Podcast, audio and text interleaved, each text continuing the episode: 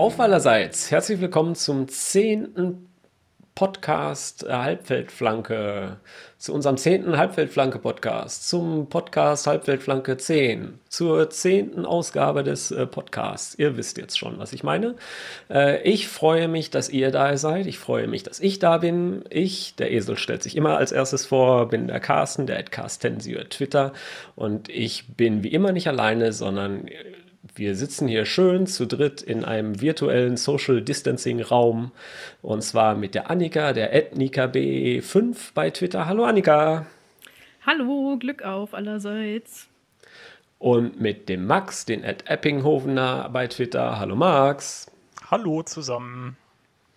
Wir wünschen euch erstmal wundervolle Weihnachten gehabt zu haben und wahrscheinlich noch einen guten Rutsch ins neue Jahr oder vielleicht schon ein gutes neues Jahr, je nachdem, wann ihr das hört und wie das alles so läuft. Wir zeichnen jetzt heute, ist der 28.12. auf, genau zwischen den Feiertagen.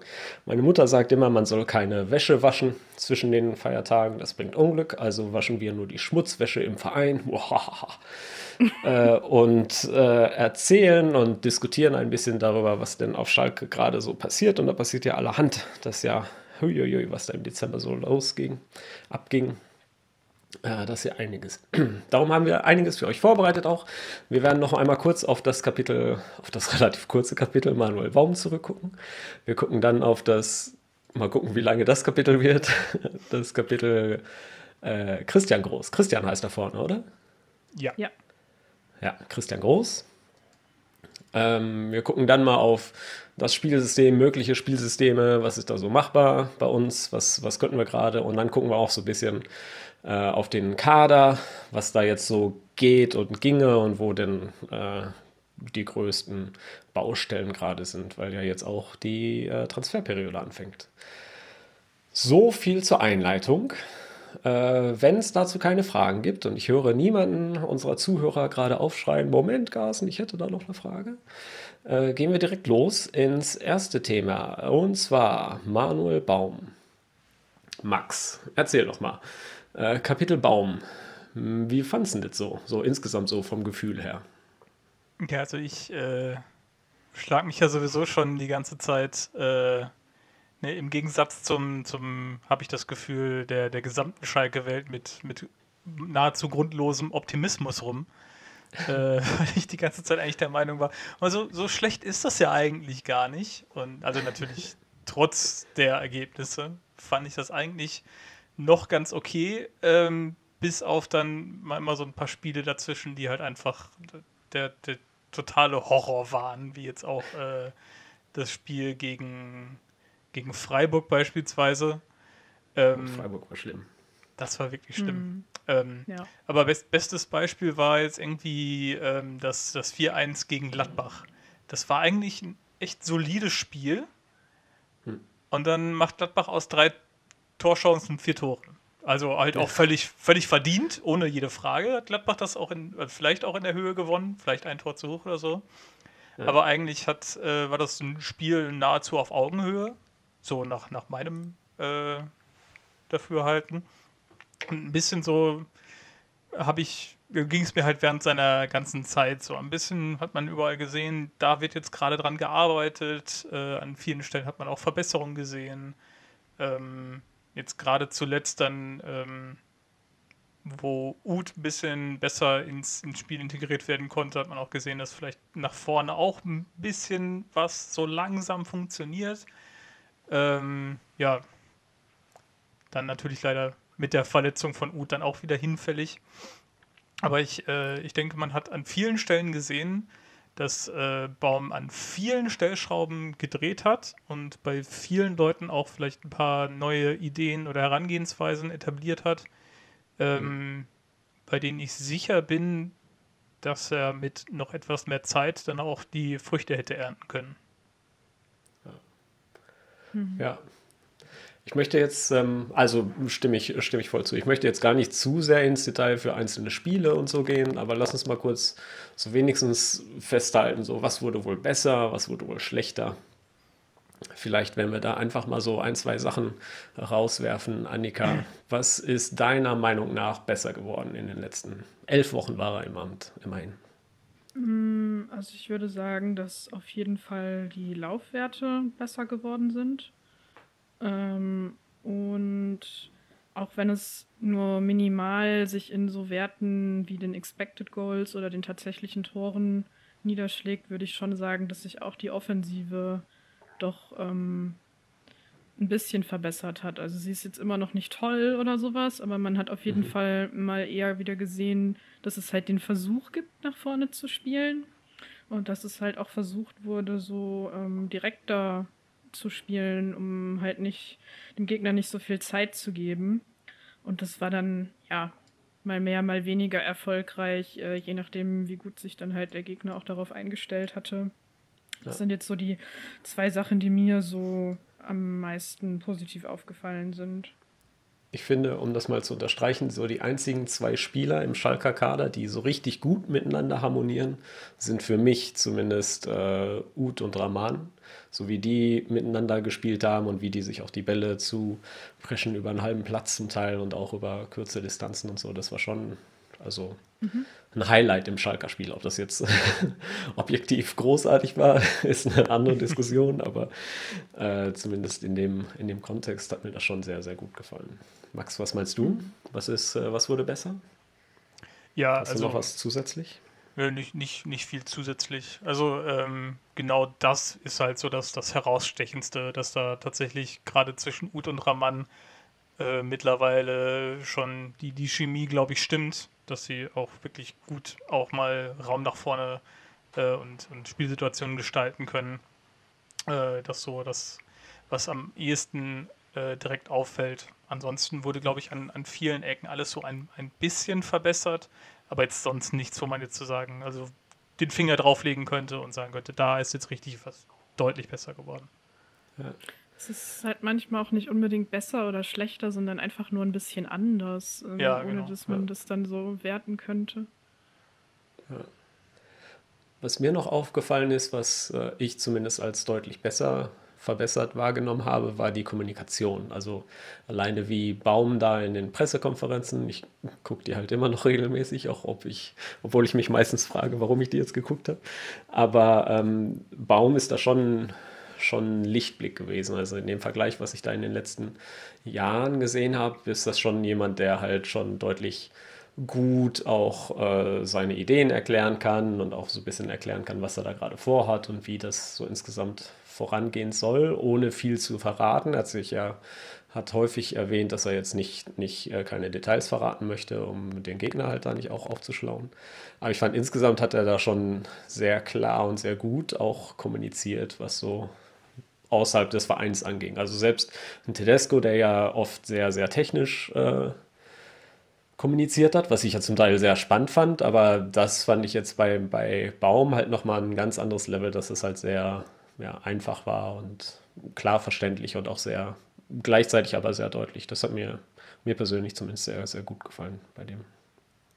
Ja, also dass er halt auch so was Positives mitgebracht hat. Ne? Also man hat genau. dann von Woche zu Woche gesehen, dass ähm, alles an ihm knabberte, was ja auch selbstverständlich ist, aber trotzdem fand ich auch zuletzt, ähm, dass er eine gute, eine gute Ausstrahlung, ein gutes ähm, Charisma hatte, so. Ja. Ähm, also wo man, also wo ich mir dann vorstellen konnte, okay, der kann halt dann auf so eine Mannschaft auch einwirken und der kann dann auch mit der Mannschaft ähm, sprechen und es ist nicht nur so ein reiner Depri-Zirkel da jetzt. Ja, ja, nee, fand ich auch, genau. Okay, äh, was wurde denn nicht besser oder was wurde vielleicht sogar ein bisschen schlechter oder was hat sich nicht, nicht so richtig entwickelt? Max, was, was glaubst du? Was hast du da auf der Liste?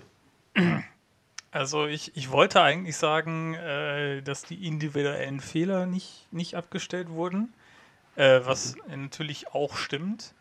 Aber ich, ich glaube, dass das halt jetzt auch was ist, wo ein Trainer nicht so direkt viel dran schrauben kann, ähm, sondern was halt einfach der, der Situation geschuldet ist.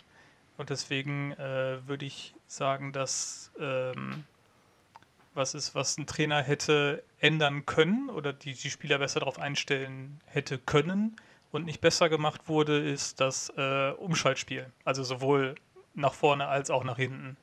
waren äh, sehr viele Sachen bei, die halt einfach aus äh, also direkt aus Umschaltmomenten äh, negativ dann sich für Schalke entwickelt haben, nach vorne wie nach hinten.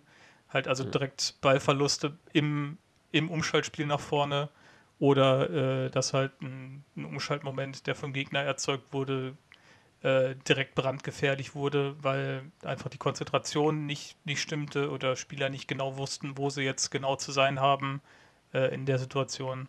Und das wurde äh, definitiv nicht besser oder eventuell sogar Ticken schlechter als vorher noch. Ja. Annika, was zuzufügen? Mm, ich hätte da noch Standardsituationen hinzuzufügen. Mhm. Also die waren vorher auch schon nicht gut, also in beide Richtungen vorher auch schon nicht gut, aber ähm, ich hatte den Eindruck, dass es ähm, bei den, also bei unseren Defensivstandards, die wir verteidigen müssen, so vor allem bei Ecken, dass es da nochmal schlechter geworden ist als vorher. Und das liegt manchmal dann auch an so individuellen Fehlern oder sowas, aber ich hatte schon auch den Eindruck, dass da manchmal einfach die Zuordnung und Raumaufteilung merkwürdig war, ohne dass ich das jetzt genauer beschreiben könnte, weil dafür bin ich dann trainermäßig nicht genug ausgebildet. Aber es sah halt manchmal einfach ein bisschen merkwürdig aus, wenn ihr wisst, was ich meine. Ja. Ja, Dann können wir jetzt tatsächlich noch die Glaubensfrage reinwerfen, ob die Pfosten besetzt sein müssten bei einer Ecke. Ja. Huiuiui, schwieriges Thema. Ich kenne mich aber auch bei, was du gerade gesagt hast, dass du nicht, äh, nicht genug Trainer bist dafür. Das äh, geht mir genauso. Also bei, bei Standards hört es bei mir auf. Ich habe da mal ein Buch gesehen, äh, Standardsituation trainieren und so. Und das äh, habe ich einmal kurz durchgeblättert und gedacht, gut, damit, das ist dann meine Lücke, weil ich kein Bundestrainer werden möchte, brauche ich mich damit nicht auseinandersetzen. Da bin ich auch sehr wenig. Ich, äh, gleichzeitig grob zu dem Zeitpunkt war dann aber auch dieses Zitat von, ähm, wie heißt der, Favre, äh, der dann halt gesagt hat, um Standard, Standardsituation trainiert er gar nicht, weil dafür ist ihm die Trainingszeit zu schade und die nutzt er lieber für andere Sachen. Das ist natürlich ein großes Statement und das machen alle Trainer anders und äh, äh, der Löw hat das ja eine Zeit lang auch so gesehen und dann hat er das für ein Turnier mal geändert und viele Standardsituationen trainiert und dann ist er Weltmeister geworden. Aber äh, naja, das, man pickt sich ja, ich pick mir immer die äh, Sachen raus, die mir am besten passen dann und äh, ja, das ist schön. Dann äh, fang doch mal was damit an, dass sowohl mit Jylland als auch Liverpool zum Beispiel einen eigenen Trainer für ihre Einwürfe haben und die mit sehr, sehr viel genau. Erfolg einsetzen. Ja, das finde ich, äh, vielleicht sollte ich Einwurftrainer werden. Stimmt, da erinnere ich mich auch an äh, Guardiola bei Bayern dran, dass äh, Spieler das bemerkt haben, dass auch Guardiola explizit für jede, praktisch für jeden Meter Seitenlinie äh, individuelle äh, Pläne für Einwürfe hat. Krass. Vielleicht werde ich Einwurf-Videoanalyst. Wir treiben das noch, noch ein bisschen weiter. ich arbeite dem Einwurftrainer zu. Ja, sehr schön. Ähm, ich habe noch äh, hinzuzufügen, was, was schlechter wurde, ähm, das Gegenpressing. Also Wagner hat ja sehr viel, sehr viel Wert drauf gelegt und das war ja so dieses Korsett, aus dem der sich nicht be, äh, bewegt hat. Ob das jetzt immer super war, ist eine ganz andere Diskussion, aber äh, zumindest war das ja immer so ein, so ein äh, Kernthema bei ihm. Und äh, unter Baum durch die Manndeckung und durch die, durch die größten Abstände in der Verteidigung, dann Einzeldeckung, ähm, ist das äh, Gegenpressing komplett ja, abhanden gekommen. Also ich würde auch sagen, Schalke hat praktisch gar kein Pressing mehr gespielt, großteilig. Das war halt äh, defensives Anlaufen und äh, natürlich wurde er verteidigt, aber so ein richtig äh, systematisches Pressing im, im Gesamtkollektiv gab es da ja, zumindest nicht mehr in der Form, wie es früher halt mal gab. Ob ja, das jetzt wichtig ist oder entscheidend ist, ist natürlich eine andere Frage. Wo du das gerade sagst, das ist mir jetzt in den letzten paar Spielen nochmal äh, ganz extrem bewusst geworden, wie sehr ich äh, die Pressingläufe von Caligiuri vermisse. Mhm, ja. waren, waren die letzten paar Spiele, ist mir das so ein paar Mal aufgefallen, wo dann der gegnerische Linksverteidiger gerade das Spiel aufbaute und gefühlt 100 Meter von jedem Mit- und Gegenspieler entfernt war und ich so irgendwo in mir drin wartete jemand so auf den heranspurtenden Caligiuri dann in dem Moment. Aber Er kam im nicht. Halbbogen. Genau. Ja. Nee, sprintet keiner. Ja, cool. Ähm, ich würde vorschlagen, die Diskussion, ob äh, der Trainerwechsel sinnvoll war oder nicht, äh, schenken wir uns einfach und äh, hüpfen einfach direkt äh, und überspringen auch den, den Hüb, der zwischendurch nochmal äh, zweimal Feuerwehrmann spielen durfte. Und kommen direkt zum Christian Groß. Annika, du hast dich äh, sehr detailliert mit ihm auseinandergesetzt. Wo hat er denn die letzten, letzten Jahre so gearbeitet? Ähm, genau, ich habe ähm, mich jetzt wirklich vor allem auch mit seinen letzten Jahren auseinandergesetzt, ähm, weil ja, das halt seine letzten Stationen waren und man da auch das meiste dann drüber rausfinden kann, was eigentlich so das ist, was ihn eigentlich als Trainer ausmacht. Und weil ich es irgendwie auch ein bisschen, sagen wir mal, respektlos finde, dass dann professionelle Sportjournalisten sich da hinsetzen, vielleicht einmal kurz bei Transfermarkt reingucken. Ach ja, guck mal, der war in Saudi-Arabien und die letzten Jahre hat der nichts groß anderes gemacht und davor war der irgendwann mal bei Stuttgart und früher bei Basel. Ja, dann kann man den Scheiß ja mal direkt vergessen. Ne? So. Und das ist halt ähm, natürlich ein anderes Niveau da in den Ligen, aber mich hat dann interessiert, ähm, wie sind denn eigentlich die Vereine, bei denen der war, so im Ligenvergleich da zu bewerten. Deswegen mhm. ähm, habe ich mir dann bei Transfermarkt einfach mal angeschaut, okay, was hatten die denn über die Jahre gesehen? Ähm, Al-Achli in Saudi-Arabien und Samalik äh, in Ägypten, was hatten die denn so für Gesamtmarktwerte und wie sah das so im Ligenvergleich aus? Und wie haben die dann jeweils abgeschnitten und was haben die noch so vielleicht an anderen Sachen gewonnen? Ähm, und wie hat sich das halt so entwickelt? Also sowohl vor seiner Zeit als dann auch danach. Ähm, ja. Und er war nämlich von 2014 bis ja, 2017 ähm, bei Al-Achli in Saudi-Arabien. Und da kann man dann halt sehen, ähm, ich habe mir hier so eine Tabelle gebastelt, ähm, wo, ich so ein bisschen äh, den Überblick Möglich. habe. Ja. Äh, Alles in Tabellen kann, ist immer gut. Oh, es kommt drauf an. ähm, auf jeden Fall ähm, kann man da halt ganz gut sehen, so ja, das ist auf jeden Fall einer der größeren Vereine da, aber das ist jetzt nicht, ich sag mal im Vergleich jetzt halt nicht der FC Bayern München, der alles überstrahlt, sondern es gibt da halt so zwei bis drei Vereine, die halt finanziell so ungefähr auf einem Niveau sind und auch sportlich so ungefähr auf einem Niveau sind. Das heißt, wenn du da was gewinnen willst, dann ähm, klar, dann bist du irgendwie erstmal besser als vielleicht so zwei Drittel äh, der restlichen Liga. Ähm, mhm. Aber du hast trotzdem auch richtig ähm, scharfe Konkurrenz um die richtig wichtigen Plätze ganz oben. Und da, also so ein bisschen ähm, wie in Spanien. Ja, ja, genau. Vielleicht. Und da war es halt so, dass in den ähm, ersten drei Jahren, die er da war, mh, mm, da lagen die halt ähm, vom reinen Marktwert her ähm, im ersten Jahr auf dem zweiten Platz, haben dann in der Tabelle auch auf dem zweiten Platz abgeschlossen, ähm, haben dann da den Supercup, nee, haben dann da den äh, Pokal gewonnen, ähm, allerdings auch haben es da in der äh, Champions League ins Achtelfinale geschafft und dann gibt es da noch so ein ähm, ja, so einen besonderen ähm, Pokal in Saudi-Arabien. Das ist der Kings Cup. Da haben sie es halt ins Achtelfinale geschafft. Das war seine erste Saison dort.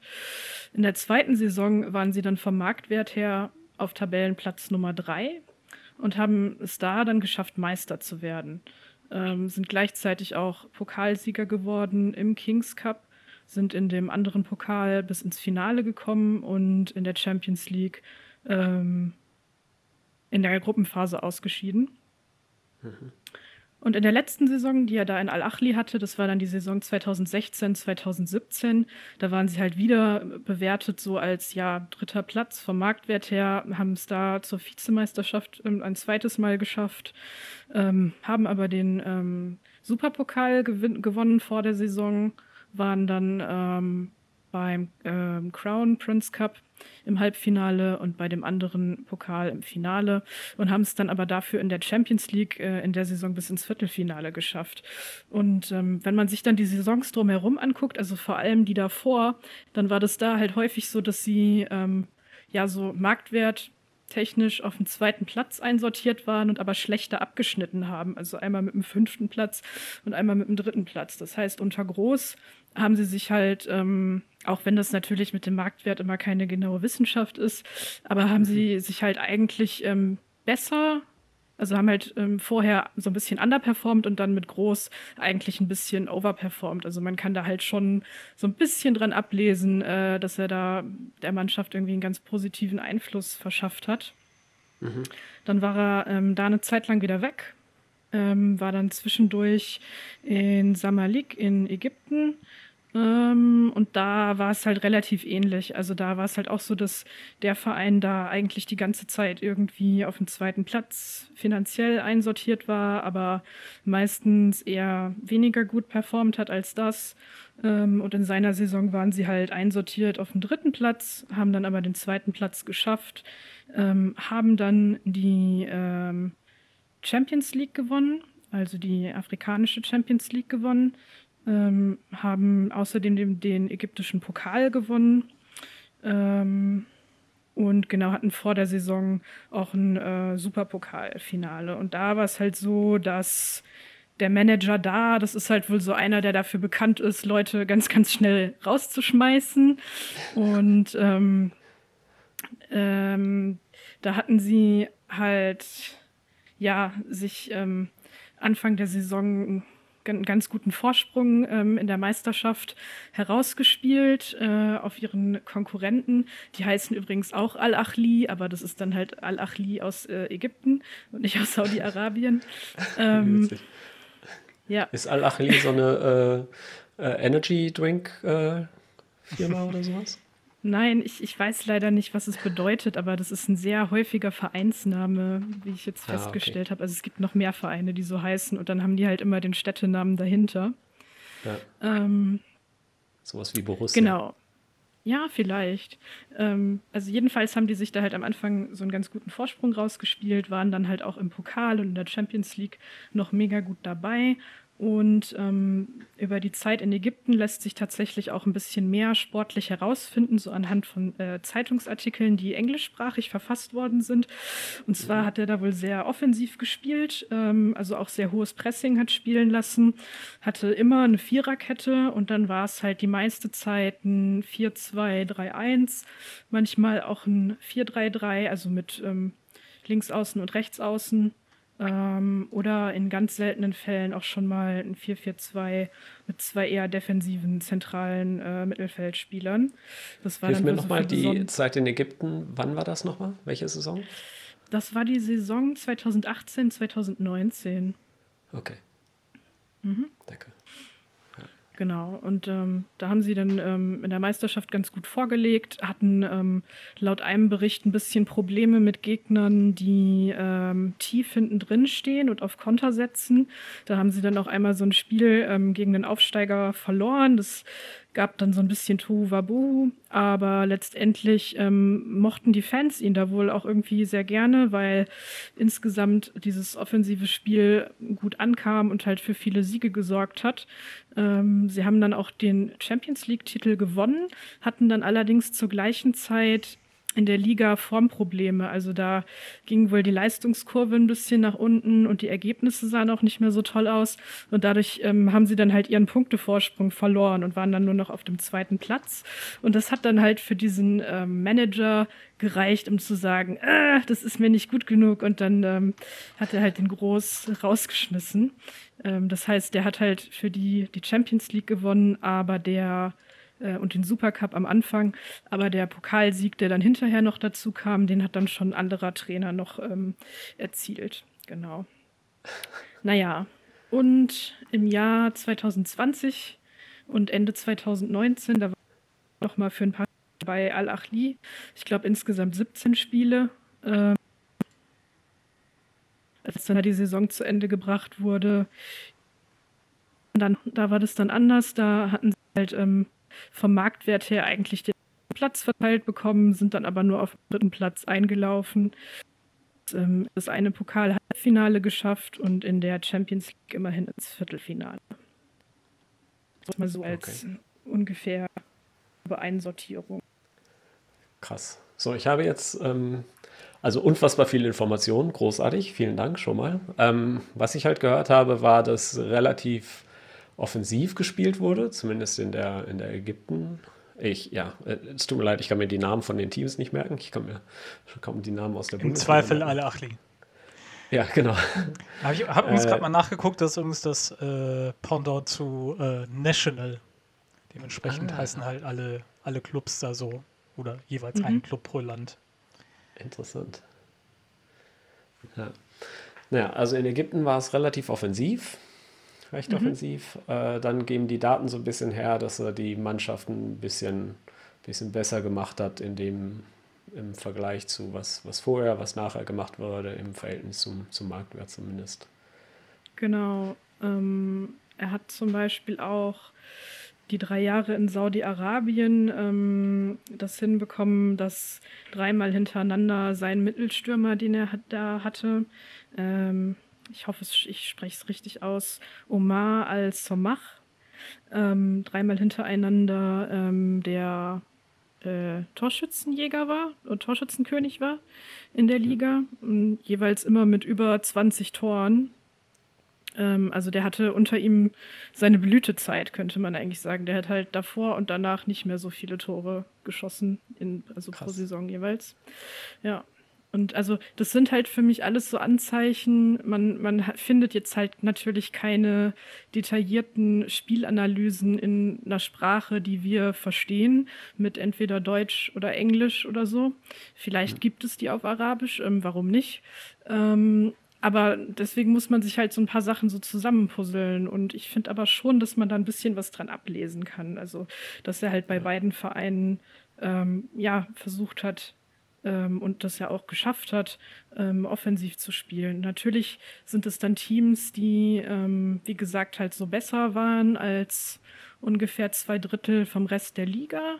Ähm, mhm. Da lässt sich sowas leichter machen. Aber das ist auf jeden Fall was, was ich so ganz interessant finde, jetzt auch im Hinblick ähm, auf das, was er vielleicht bei uns vorhat. So, er wird natürlich ja. jetzt einiges nicht eins zu eins umsetzen können. Es ist auch so ein bisschen die Frage, wie ähm, modern das ähm, systematisch war, was er da hat spielen lassen. Also wie er sich über die letzten Jahre weiterentwickelt hat, bei dann so detailtaktischen äh, Angaben. Das kann man daraus jetzt halt nicht ablesen. Aber es ist halt auf jeden Fall was, wo man mal sagen kann, okay, ähm, jemand, der in der Lage ist, offensiv spielen zu lassen und das erfolgreich, ist halt definitiv erstmal was, was gut ist für unsere Mannschaft, die so ungefährlich ist die ganze Zeit, wenn es nach vorne geht. Ja. Ja, es ist aber natürlich auch eine sehr unterschiedliche Situation. Also wenn du halt eins mhm. der stärkeren Teams trainierst, dann ist es halt klar, dass du dich stärker auf die Offensive fokussieren also musst wahrscheinlich, weil sowieso deine Gegner tendenziell alle sich aufs Verteidigen beschränken, als jetzt, ja. wo er nun mal, also egal wie optimistisch der Max ist, äh, wir gehören nun mal nicht zu den stärksten Teams der Liga gerade. Ja. Was? Das ist dann natürlich. Entschuldigung, das wollte ich jetzt nicht so laut sagen. Aber ja, das ist natürlich dann ein bisschen andere Angehensweise. Wissen wir, weißt du irgendwas äh, über die generelle Vergleichbarkeit in der Liga? Ich meine, Champions League äh, in den Saudi-Arabien spielt in der asiatischen Champions League mit? Genau. Ja, das ist die ja. ähm, asiatische Champions League und bei Samalik ist es dann die nordafrikanische Champions League. Haben die nord- und südafrikanische Unter Unterschiede? Oder vielleicht auch die, die allgemein afrikanische. Ich weiß es jetzt ehrlich gesagt ja. gerade nicht. Naja, aber sowas heißt ja schon mal, dass zumindest aus dem Kontinent da die stärksten Teams mitmischen. Das heißt, äh, das ist da ja nun mhm. mal also so so konkurrenzfähig das nun mal auf so einem Kontinent sein kann, äh, dann auch ist. Ne? Also das heißt nicht, dass der nur gegen Wald- und Wiesenvereine gespielt hat, sondern halt auch Teams mit bisschen Qualität zumindest. Würde ich so sagen, oder? Ja, und ich glaube, dass gerade dieses Viertelfinale, was er da in der einen Saison mit ähm, dem saudi-arabischen Verein geschafft hat, schon auch sowas wie eine Besonderheit ist, die nicht alltäglich ist, weil für Saudi-Arabien die asiatische Champions League eine riesengroße Herausforderung ist. Ähm, also ich habe auch mich so ein bisschen noch auf die Schnelle versucht reinzulesen, so in die Geschichte der Liga. Ähm, was jetzt, keine Ahnung, das würde jetzt den Rahmen sprengen, das jetzt auch noch alles zusammenzufassen und so. Ich glaube, man kann halt so sagen, dass irgendwann in den 70ern äh, da mal beschlossen wurde, hey, ähm, alle religiösen Bedenken, ähm, ob dieser Unterhaltung äh, zum Trotz, wir könnten jetzt ja mal den äh, Sport und Fußball fördern. Und dann wurde halt Geld reingepumpt. Dann gab es halt sowas wie eine Blütezeit, die dann aber irgendwann wieder so ein bisschen zu Ende ging. Ähm, und irgendwann zuletzt in den 2000ern äh, wurde dann aber nochmal beschlossen, so ja, ähm, wir müssen da jetzt nochmal was machen. Also es gab halt so ein ähm, diesen Moment, als Deutschland gegen Saudi-Arabien gespielt hat, 2002, das ging ja, glaube ich, irgendwie 0 zu 7 oder 0 zu 8 aus oder so. Ähm, und das hat halt erstmal für so eine Bremse gesorgt. Da wollte dann niemand mehr so wirklich was damit zu tun haben und die Leute waren frustriert und es wurde nicht mehr wirklich viel reinfinanziert. Und dann gab es ähm, da in den Folgejahren halt auch sowas wie eine Finanzkrise da bei den Fußballvereinen. Also die großen Vereine da sind halt auch bis heute anscheinend alle relativ hoch verschuldet. Und dann wurde viel privatisiert und ach, keine Ahnung was. Ähm, aber es gab halt immer wieder diese Versuche von, okay, ähm, wir müssen da jetzt aber irgendwie mal was machen und hier was aufbauen. Also zum Beispiel gibt es ja auch so sehr strenge Regeln für ausländische Spieler, dass, dass nur ganz wenige tatsächlich im Kader stehen dürfen und überhaupt dann spielen dürfen, weil halt irgendwie eher die eigenen Talente gefördert werden sollen und so. Mm. Und da wird halt schon versucht, sowas aufzusetzen. Gleichzeitig, ähm, ja, kommen halt von so Organisationen wie Amnesty International oder Human Rights Watch dann auch immer wieder Vorwürfe, dass in Saudi-Arabien Sport, nicht nur Fußball, aber der halt auch ähm, sehr viel dafür genutzt wird, um von anderen Problemen und Menschenrechtsverletzungen abzulenken. Was halt auch sowas ist, was man nicht unerwähnt lassen sollte bei diesem ganzen Themenkomplex, finde ich. Ähm, ja. ja. Ich, äh, ja. Ja, Riesen ist halt sehr kompliziert, ne? Sowas so, ich glaube, das kann man sich aus europäischer Sicht sowieso schwer vorstellen, wie sowas dann funktioniert ja. und wie dann das da alles läuft. Es ist ja insgesamt ein Thema, und das war es auch in der Geschichte des Fußballs halt ständig, dass halt Trainer oft von äh, aus Regionen importiert wurden. Ne? Also im Prinzip ist das ein Wissenstransfer. Ne? Also Deutschland hat ja mhm. ganz oft in den 80ern, 90ern halt viele italienische Trainer gehabt oder viele holländische Trainer auch, weil da der Fußball halt viel, äh, ja, weiß nicht, viel mehr sophisticated war. Weiß nicht, wie sagt man? Viel, äh, viel höher gesetzt, viel, viel, das Spiel war viel besser, viel äh, ausgebildeter und sowas. Und das hat man ja das ist so ein, so ein generelles Muster, ne? das siehst du halt ständig. Äh, die, äh, die Briten machen das gerade im ganz großen Stil, dass die sich halt, äh, die halt gemerkt haben, okay, wir haben die stärkste Liga der Welt, aber halt mehr aus Marketing und äh, der Sport ist nicht der stärkste und deshalb haben die halt angefangen, viele Trainer vom Festland zu importieren. Und das funktioniert relativ gut. Äh, das, deshalb hast du ja auch oft, dass, dass so deutsche Trainer, gerade in den letzten 20 Jahren, die dann halt so ein bisschen das ältere Eisen, ne, die dann irgendwie in der Welt rumtingeln und dann plötzlich die Nationalmannschaft von, wie, wie hieß er nochmal? Hat er nicht Kamerun übernommen, der Winnie Schäfer? War der nicht ja, lange? Genau. Genau, und äh, solche Sachen, das, äh, das ist ja recht, recht üblich. Und die Frage ist dann immer, wie viel ist das wirklich reiner Wissenstransfer? Okay, wir bringen jetzt äh, die eine Person, die halt äh, als allwissend angesehen wird und äh, versucht dann aus den Menschen, die noch nie einen Ball gesehen haben, plötzlich ein Fußballteam zu formen, so wie das dann in Hollywood-Filmen immer dargestellt wird? Oder inwiefern ist das halt eigentlich schon gut funktionierende Strukturen, die dann halt nochmal so einen letzten äh, Schliff brauchen und dann halt auch ein, eine Person brauchen, die da ein bisschen besser beurteilen kann, okay, was ist jetzt wirklich wichtig und wie können wir das anpassen auf die Gegebenheiten und so.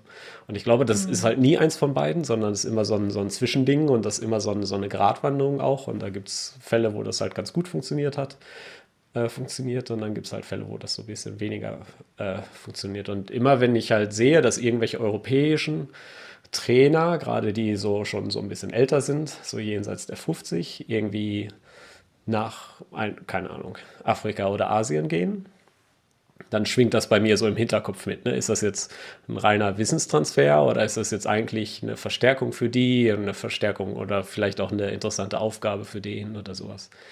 Das äh, ja, finde ich immer schwierig zu beurteilen. Mm, ja, ich glaube auch, das kann man von außen nicht beurteilen. Ich glaube auch nicht, nee. dass irgendjemand da im Zweifel auch Nachfrage ehrlich antworten würde, weil da ja oft auch ähm, sehr viel Geld im Spiel ist. Also die Spieler selber Klar. verdienen, glaube ich, nicht so besonders viel, aber gerade wenn dann ähm, etwas bekanntere Namen so beim Trainerpersonal engagiert werden, kann ich mir schon gut vorstellen, dass da gute Summen fließen dafür. Ja. Das ist halt dann auch, ähm, auch immer so eine Sache. Ja, klar. Und es ist ja auch nie so schwarz und weiß, ne? Also wie, mhm. so wie die Geschichten immer gehen, sondern es ist ja immer ganz viel von, von allem und sowas und viel komplexer und sowas. Ja. Naja. Ja, und ich könnte jetzt ähm, mit dem Wissen, das ich jetzt habe, halt nicht sagen, die Liga ist ungefähr so stark wie, weiß ich nicht, die dritte Liga bei uns oder die und die Liga bei uns oder so. Das kann man auch, glaube ich, so pauschal gar nicht sagen, weil da halt dieses finanzielle Gefälle innerhalb der Ligen ähm, so groß ist. Ja. Aber wie du halt vorhin auch schon meintest, so gerade dadurch, dass es halt beides Vereine waren, die halt zu den besten zwei bis drei in ihren Ligen gehören und dann halt in der Champions League auch regelmäßig vertreten sind, ist das halt schon, also das hat halt schon ein gewisses Niveau und das hat halt vor allem auch dann so eine gewisse, äh, wie sagt man, Konkurrenz, die sie beachten müssen. Das sind halt keine Selbstläufer. Da kannst du nicht einfach je, jeden hinsetzen und der wird dann immer Meister mit denen oder so. Ja. Und er scheint ja auch recht erfolgreich gewesen zu sein. Also das ja. Ja. Das ist ja dann nochmal was. Ne? Also wenn du so ein Team hast, das halt irgendwie unter den besten dreien ist, äh, das dann nochmal zum Meister zu machen, das ist ja jetzt auch nichts, äh, nicht ohne. Das ist halt nicht ja. kein Selbstgänger. Groß. Äh, okay, ähm, Max, was ist dein, dein erster Eindruck? Hast du die Pressekonferenz gestern gesehen? Äh, ja, habe ich mir heute Morgen noch mal angesehen.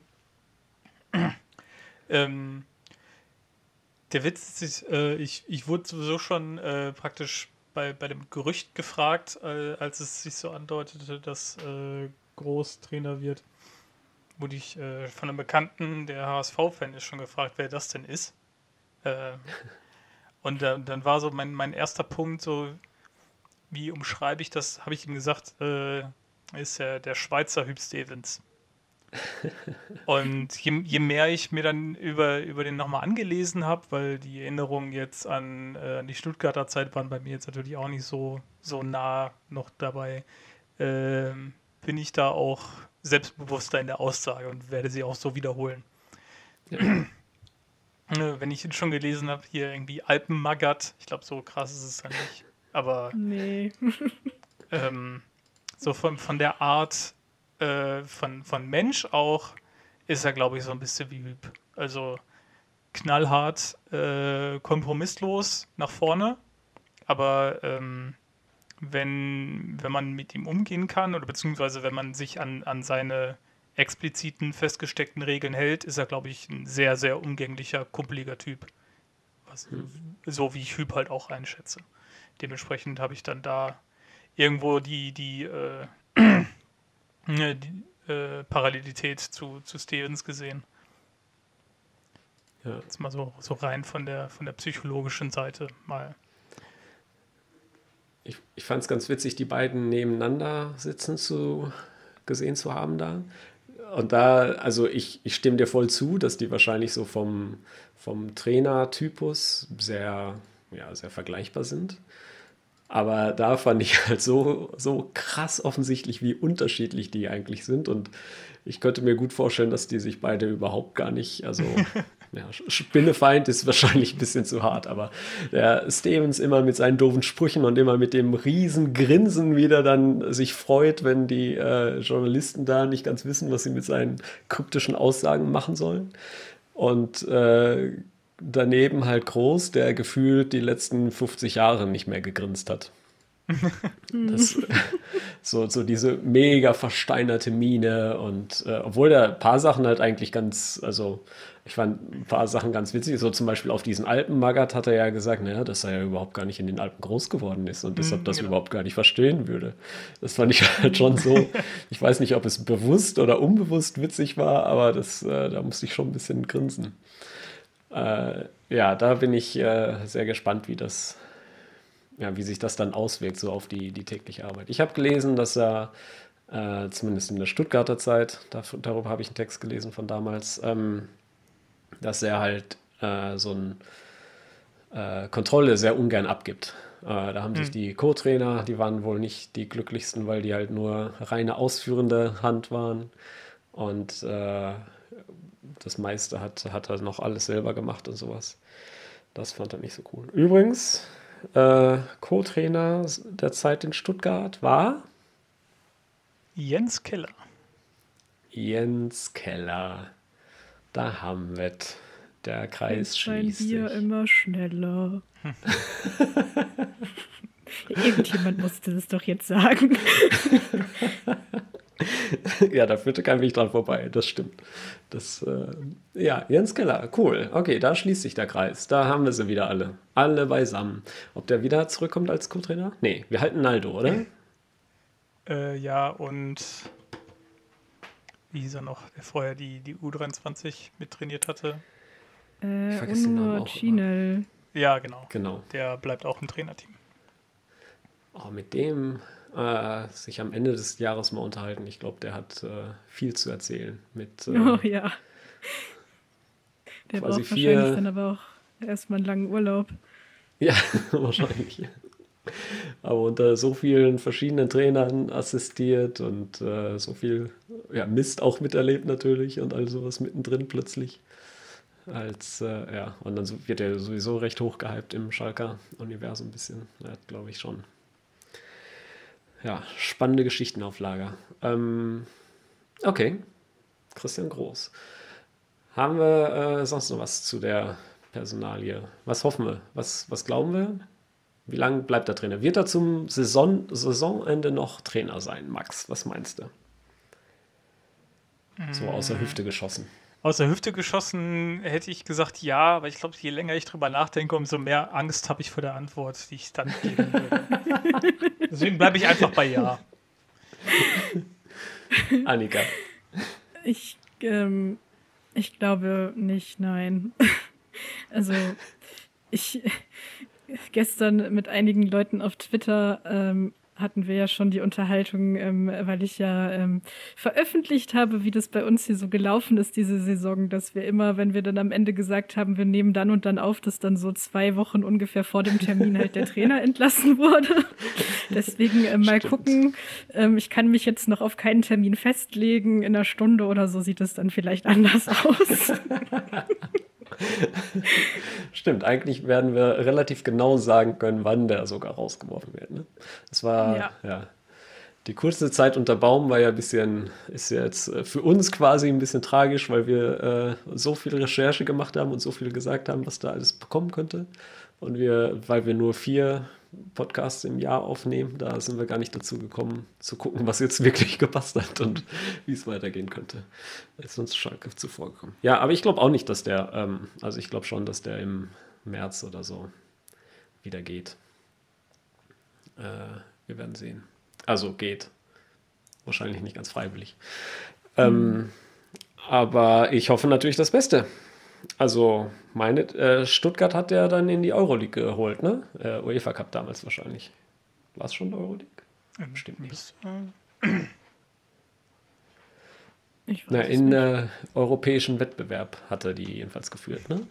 Europapokal.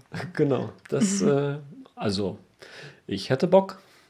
Wobei äh, europäische Auswärtsfahrten wahrscheinlich äh, dieses, äh, nächstes Jahr auch nicht wirklich. Naja. Ich habe mal nachgeguckt, äh, den UEFA-Pokal gibt es schon deutlich länger nicht mehr. Ach Gott, ich werde alt. Ja, ja. Ach Gott, Aber es ging mir im ersten Moment auch so. Äh, aber nächstes Jahr gibt es ja auch noch die dritte europäische Liga, oder? Vielleicht ja, hat Schalke dann ja mehr Chancen. ich freue mich drauf, noch? wieder über die, die äh, vorrussischen Äcker bespielen, ne? Europa ist Europa. genau.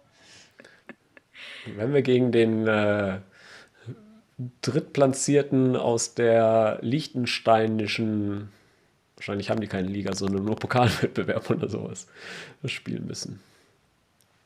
Naja, okay. Machen wir uns nicht über die UEFA lustig, die haben es schwer genug. Ähm Christian Groß. Okay. Äh, gucken wir uns mal an.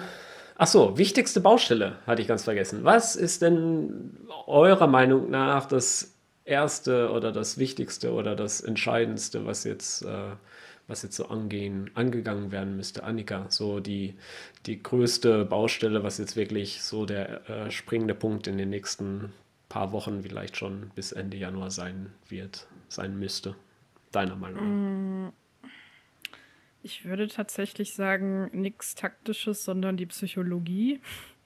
Hm. Ähm, also, weil man hat, wie wir ja vorhin auch schon besprochen haben, so unter Baum ja auch schon in gewissen Bereichen immer Verbesserungen gesehen. Aber ich glaube, das, was dann letztendlich immer so den Arschtritt verpasst hat, sei es jetzt durch individuelle Fehler oder dadurch, dass dann Abstimmungen nicht passen, ist halt so dieses ganze Thema rund um den Kopf, das Herz und die Gefühle und das Zwischenmenschliche. Also, dass da halt man ähm, schon irgendwie sieht, so, okay, jeder jeder reißt sich da ordentlich den Hintern auf. Das finde ich, kann man unseren Spielern wirklich nicht absprechen. Ähm, aber man sieht halt einfach diese Last von dieser sehr langen Niederlagenserie und das halt wirklich bei dem Allerkleinsten was schief läuft. Ähm, das muss noch nicht mal immer ein Gegentor sein. Das reicht auch manchmal schon, wenn irgendwie die, die einfach nicht durchkommen, so gegen Freiburg zum Beispiel. Ähm, die haben sich ja einfach nur hinten reingestellt und halt so die Räume dicht gemacht, die man dicht machen musste. Und wir haben da am Anfang noch ziemlich motiviert äh, versucht, äh, uns da irgendwie durchzuspielen und so. Und dann hat man aber mit immer weiter fortschreitender Zeit den Frust gesehen. Und mit dem Frust äh, kam dann auch die Verunsicherung und da kamen dann halt auch wieder die größeren ein Fehler. Und dann haben sich halt die Freiburger irgendwann gedacht, so, so, jetzt sind die ähm, schön verunsichert genug, dann können wir jetzt auch mal ein bisschen weiter versuchen, nach vorne zu spielen. So. Also so wirkte das auf mich. Und ähm, das ist natürlich was, was unglaublich schwierig anzupacken ist. Ähm, die haben eine, eine Sportpsychologin, glaube ich. Ähm, und da frage ich mich dann aber halt auch so, ist eine Person dafür überhaupt genug? und ähm, wie also ich, ich kenne mich damit nicht gut genug aus, aber wie könnte man jetzt halt ähm, das anpacken? Weil ich glaube, dass das wirklich für einen Trainer und eine Psychologin ähm, zu wenig ist. Und ähm, dass du also dass das tatsächlich ernsthaft was ist, wo du, wo du dir halt irgendwie Gedanken machen musst, wie bekomme ich denn da jetzt sowas wie, wie eine Teamzusammengehörigkeit rein. So, also weil das sich alle anstrengen, das ist da und das ist ja schon mal gut, aber wie kriegt man das jetzt hin, da ein Miteinander reinzubekommen? Also das halt auch sowas wie Raman und Ut, was ihr vorhin erzählt habt, dass das halt nicht so ein Einzelfall bleibt, sondern dass man dann halt auch bei anderen wieder mehr sieht, okay, die spielen jetzt auch wirklich miteinander. Ähm, ja. Und da gibt es natürlich dann auch für den Trainer oder das Trainerteam äh, Dinge, die man im Training machen kann, äh, durch, durch Spielformen und so weiter. Nur das hilft ja alles nichts, wenn das dann im Spiel durch irgendwas dann wieder sofort um, umgeschmissen wird. Ähm, deswegen finde ich, ist das tatsächlich so die allergrößte Baustelle, egal ob man jetzt, von was man jetzt taktisch ausgeht. So. Ja. Ja, klingt, klingt schlüssig. Max, was meinst du? Was hast du auf der Liste? Ja, Psychologie wäre auch so mein, mein erster Punkt gewesen. Weil, ne, also ne, zu dem allen, dass es halt, wie Annika gerade schon sagte, halt auch einfach dann sowieso nochmal schwieriger ist, wenn man dann halt einfach zu nichts anderem mehr kommt, als den Kopf hängen zu lassen. ähm, äh, schleppt man ja halt dann halt auch einfach noch mehr mit sich rum und äh, kann halt sowieso nicht die Leistung äh, bringen und ähm, ne, es wirkt sich halt auch einfach dann auf alles aus, auf die, auf die körperliche Verfassung, auf die logischerweise psychologische Verfassung, dann halt auch, wie man mit den Mitspielern umgeht, weil das kennt man wahrscheinlich auch äh, jeder so von der Arbeit, wenn alles super läuft, dann kommt man mit den Kollegen auch super klar und äh, ne, die, die kleinen Macken, die der ein oder andere hat, da sieht man dann drüber hinweg und denkt, ja, ja, nee, super. Und wenn halt alles, alles gerade scheiße ist, dann äh, stören einen auch die winzigen Macken, über die man sonst halt drüber wegschaut, total. Und das äußert sich dann garantiert auch auf dem Platz, ne? wenn man sieht, dass Harit dann da irgendwo ein Dribbling verliert. Da denkst du, boah, dieser dumme, wieder hier ein Dribbling verloren, jetzt muss ich wieder die extra Meter laufen. Äh, während, äh, wenn das in einem Team laufen würde, halt auch allein schon sportlich und jetzt nicht zwischenmenschlich, dann geht man da total anders mit um und dann geht man die Meter halt, äh, halt auch einfach so, weil, weil man die, tiefe Gewissheit hat, das nächste Dribbling sitzt dann. Aber dieser Glauben, dieses Bewusstsein äh, der, der Stärken der Spieler, die ist, glaube ich, halt so jetzt aktuell gar nicht da. Und deswegen ist, tut dann jeder Meter mehr weh, körperlich wie äh, psychisch. Und das ist, glaube ich, halt so das, das größte Brett aktuell, was, womit die Mannschaft gerade zu kämpfen hat. Und ansonsten mhm. ähm, weiß ich nicht, wie man äh, da jetzt rangehen kann. Jetzt fehlt ja jetzt, äh, sagen wir mal so, wenn man jetzt ganz einfache Abläufe reinbringen möchte, das haben, wurde ja vorher auch schon probiert, halt, ne? Langholz, bulligen Stürmer vorne rein und dann gucken, dass da irgendwas dumm bei rumkommt. Wäre eine Möglichkeit, äh, was, was halt schnell zu etablieren ist. Aber dafür fehlt halt auch das Spielermaterial. Ja, weil wir jetzt mhm. halt einfach keinen, keinen dicken, bulligen, großen Stürmer haben. Paciencia wäre eine Möglichkeit gewesen, aber der fällt halt nun mal auch aus. Ähm, Wissen wir eigentlich, wie lange noch? Uh, ich glaube, also ich glaube, als er sich verletzt gemeldet hat, hat man nirgendwo irgendwas davon gelesen, wann der denn wieder ja. zurück sein könnte. Dementsprechend ja. kann man, glaube ich, einfach mal nicht mehr mit ihm rechnen. Ja. Entschuldigung, ähm, ich hatte dich unterbrochen. Ja, kein Problem. Ähm, dementsprechend muss man halt schauen, dass man da jetzt mit dem Spielermaterial jetzt irgendwie anfangen kann. Und ich, ich glaube, so eine Möglichkeit wäre halt statt äh, Langholz und gucken, dass dabei was rumkommt, wäre tatsächlich vielleicht äh, sein, sein Heil dann doch in Standards zu suchen, wo wir wieder bei, mhm. dann äh, darauf zurückkommen und die Standards versuchen zu generieren, indem man halt Arid und Serda äh, so in den Achter- und Zehnerräumen irgendwie versucht, ins Dribbling oder in, in Kurzpässe zu schicken, vielleicht mit U zusammen. Äh, das, das ist eine, eine Option, die, die sicherlich auch möglich ist. Dann muss man allerdings dann auch wieder darauf achten, dass man halt mögliche Umschaltsituationen äh, auch wieder gut abfangen kann. Also das, das sind dann so die beiden Kernpunkte, ne, irgendwo ja. mit, mit den äh, individuell starken Arid und äh, Zelda irgendwo den Zehnerraum zu bespielen und daraus mit, mit Glück oder Standards Situationen zu schaffen und gleichzeitig aber dann halt Ballverluste, die dort dann passieren werden, auf jeden Fall, äh, dass die dann auch gut abgefangen werden können. Das, das wäre so, glaube ich, ein realistischer Ansatz. Ja, das hätte ich jetzt auch gesagt. Ich glaube aber auch, dass das was ist, was man gut machen kann. Also ich stelle mir das halt so vor, dass du dann ähm, Salif und äh, Kabak nach vorne schickst, weil die halt beide auch, ähm, also nicht nur groß sind, sondern auch wirklich ähm, Gefahr ausstrahlen vom mhm. Tor und ja auch schon Tore erzielt haben. Und dann musst du halt gucken, dass dann so jemand wie Raman halt hinten den Abfangjäger macht für lange Bälle oder auch Arid, der kann das auch gut, der hat das auch schon mehrmals gemacht, dass die halt einfach dann da die äh, ihre Geschwindigkeit einsetzen, um dann so Bälle abzufangen. Ja. Ja. Ja, ich glaube, genau da, da geht es äh, ein bisschen drum, ne? Also so, so gefährliche Situationen ein bisschen zu entschärfen, aber selbst gefährliche Situationen zu erstellen. Also aus meiner Brille ist auch ähm, Psychologie natürlich wichtig. Äh, ist es halt immer eigentlich, auch wenn du kurz vorm Gewinn der Champions League stehst, musst du, musst du dich um die Psychologie deines Teams kümmern und äh, so ein Grundsystem zu etablieren. Dazu ist der, der Groß auf jeden Fall erfahren genug. Das wird, ähm, auch nicht die, die große, ja, das, die große Herausforderung sein. Ich glaube, viel, also aus meiner, meiner Brille ist das Allerwichtigste Tore schießen. Also Baum hat ja ständig davon erzählt, dass, äh, dass äh, Erfolgserlebnisse gesammelt werden müssen, egal wie klein die sind. Äh, und ich glaube, genau das ist der Weg, den, den die auch weitergehen müssen. Ihr habt ja selber gesagt, dass, dass die Mannschaft eigentlich recht stabil ist und auch ganz gut immer auf den Platz kommt. Äh, so die, die Laufwerte und alles, das äh, klingt ja alles sehr, sehr positiv. Ich glaube, insgesamt sind die schon in den Köpfen ganz gut dabei und auch kampfeswillig, aber das funktioniert halt mit dem Tore-Schießen so gar nicht. Und wenn du halt keine Tore schießt, dann kommst du halt auch nicht vom 18. weg. Und deshalb, das wären so die mhm. Erfolgserlebnisse und ich glaube, daran kannst du dich als Team dann auch äh, ja, hochziehen, daran kannst du als Team wachsen, dann kannst du dir auch dieses Selbstvertrauen holen, dass es da halt Leute gibt, die dann auch mal Tore schießen.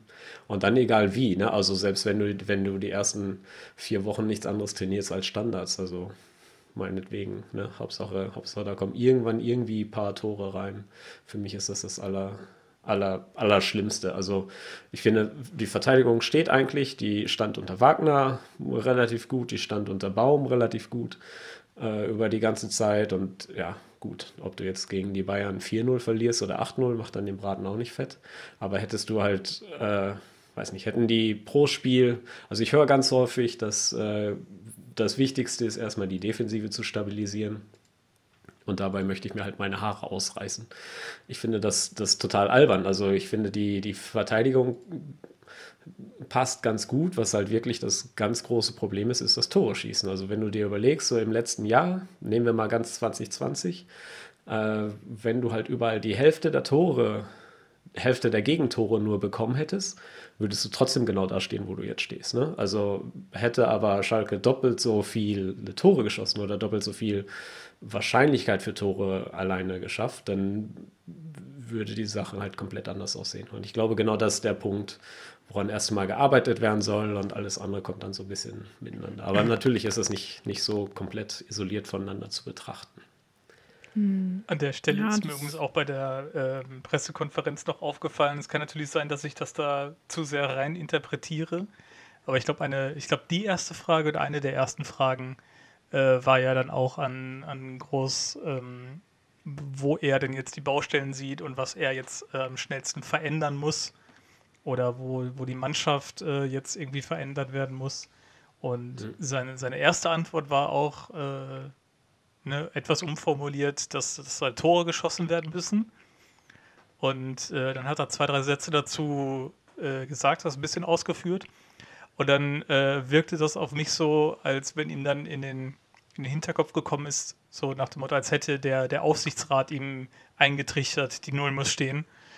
Danach hat er dann gesagt, ja, aber wir dürfen natürlich ja auch nicht so viel Gegentore kriegen. Und ich, ich glaube, dass, dass er da von der Herangehensweise tatsächlich auch äh, auf dem äh, Weg ist, dass er erstmal versucht, ein, ein äh, valides Konzept zu erarbeiten, dass auch Tore geschossen werden können und danach das dann mit einer Defensive in Einklang bringen. Ja. Ich finde auch diese Defensive, das halt. Pff ein solides Pressing, weißt du, das kann jeder. Ich meine, jede Pokalrunde sind wieder alle ganz erstaunt, dass ein Viertligist auf einmal so gut Ach, pressen ja. kann, dass der Bundesligist da Probleme hat. Äh, wir haben 2020, das wissen wir schon sag 15 Jahren. Das, ich frag äh, mal gewisse Skype-Kommentatoren, die sind tatsächlich ja. überrascht davon, wenn ein, ein Viertligist Fußball spielt. Ach, aber jahrelang wird sich über, wer hat das immer gesagt? Löw lustig gemacht, der gesagt hat, es gibt keine Kleinen mehr. Das ist ja, ja genau das. Ne? das äh, Ach ja, naja. Äh, ja, ich bin gespannt. Äh, was meint ihr, wie lange dauert das, bis wir so ein bisschen stärkere Veränderung sehen? Ich hätte jetzt gedacht, bei Baum war so die ersten ein, da, der hat ja gegen äh, Leipzig, hat er ja an seinem zweiten Arbeitstag oder an seinem dritten Arbeitstag spielen dürfen. Mhm. Und dann war, glaube ich. Länderspielpause, ne? Ja, genau. Und ich glaube, ab dann hat er die Verteidigung schon stark ummodelliert. Und ich hätte jetzt gesagt, so zwei, drei Spiele danach war das schon deutlich anders als äh, unter Wagner. Wird das mhm. jetzt so ähnlich sein oder wird das jetzt noch schneller sein? Was meint ihr? Mm, ich könnte mir. Oh, Annika. Oh, Entschuldigung. nee, nee, Entschuldigung, ich hatte vergessen. Ähm, Hau raus. Naja, also bei Vorher war es halt A, die kurze Zeit und B, dann halt so ein Gegner wie Leipzig. Und jetzt ähm, ist halt unser erster nächster Gegner Hertha BSC, die auf dem, ich glaube, 14. Tabellenplatz ja. ähm, rangieren und jetzt auch nicht besonders viele Bäume ausreißen, diese Saison.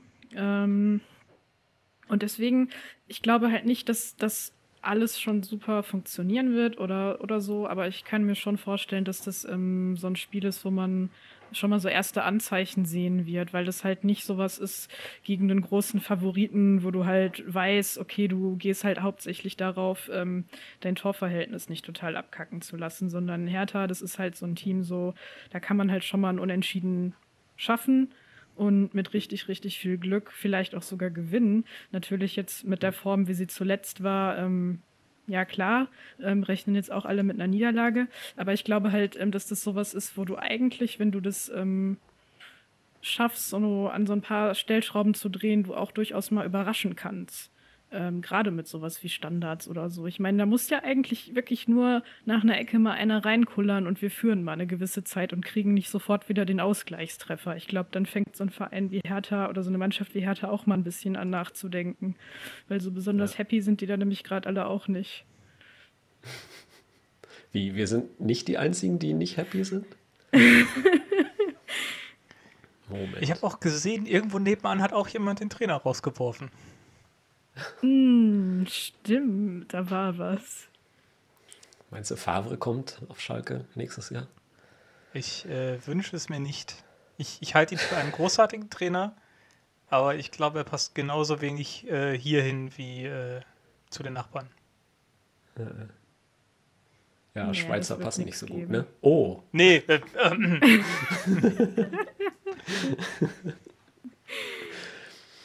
Äh, ja, was, was äh, glaubt ihr denn? So, lass uns mal auf, genau, lass uns mal aufs Spiel gucken. Wie könnte denn das Spiel so aussehen? Ähm, Annika, du hast gerade erzählt, es gab viel 4-2-3-1, 4-4-2, 4-3-3, äh, sowas mhm. die Richtung hat er in Ägypten gespielt.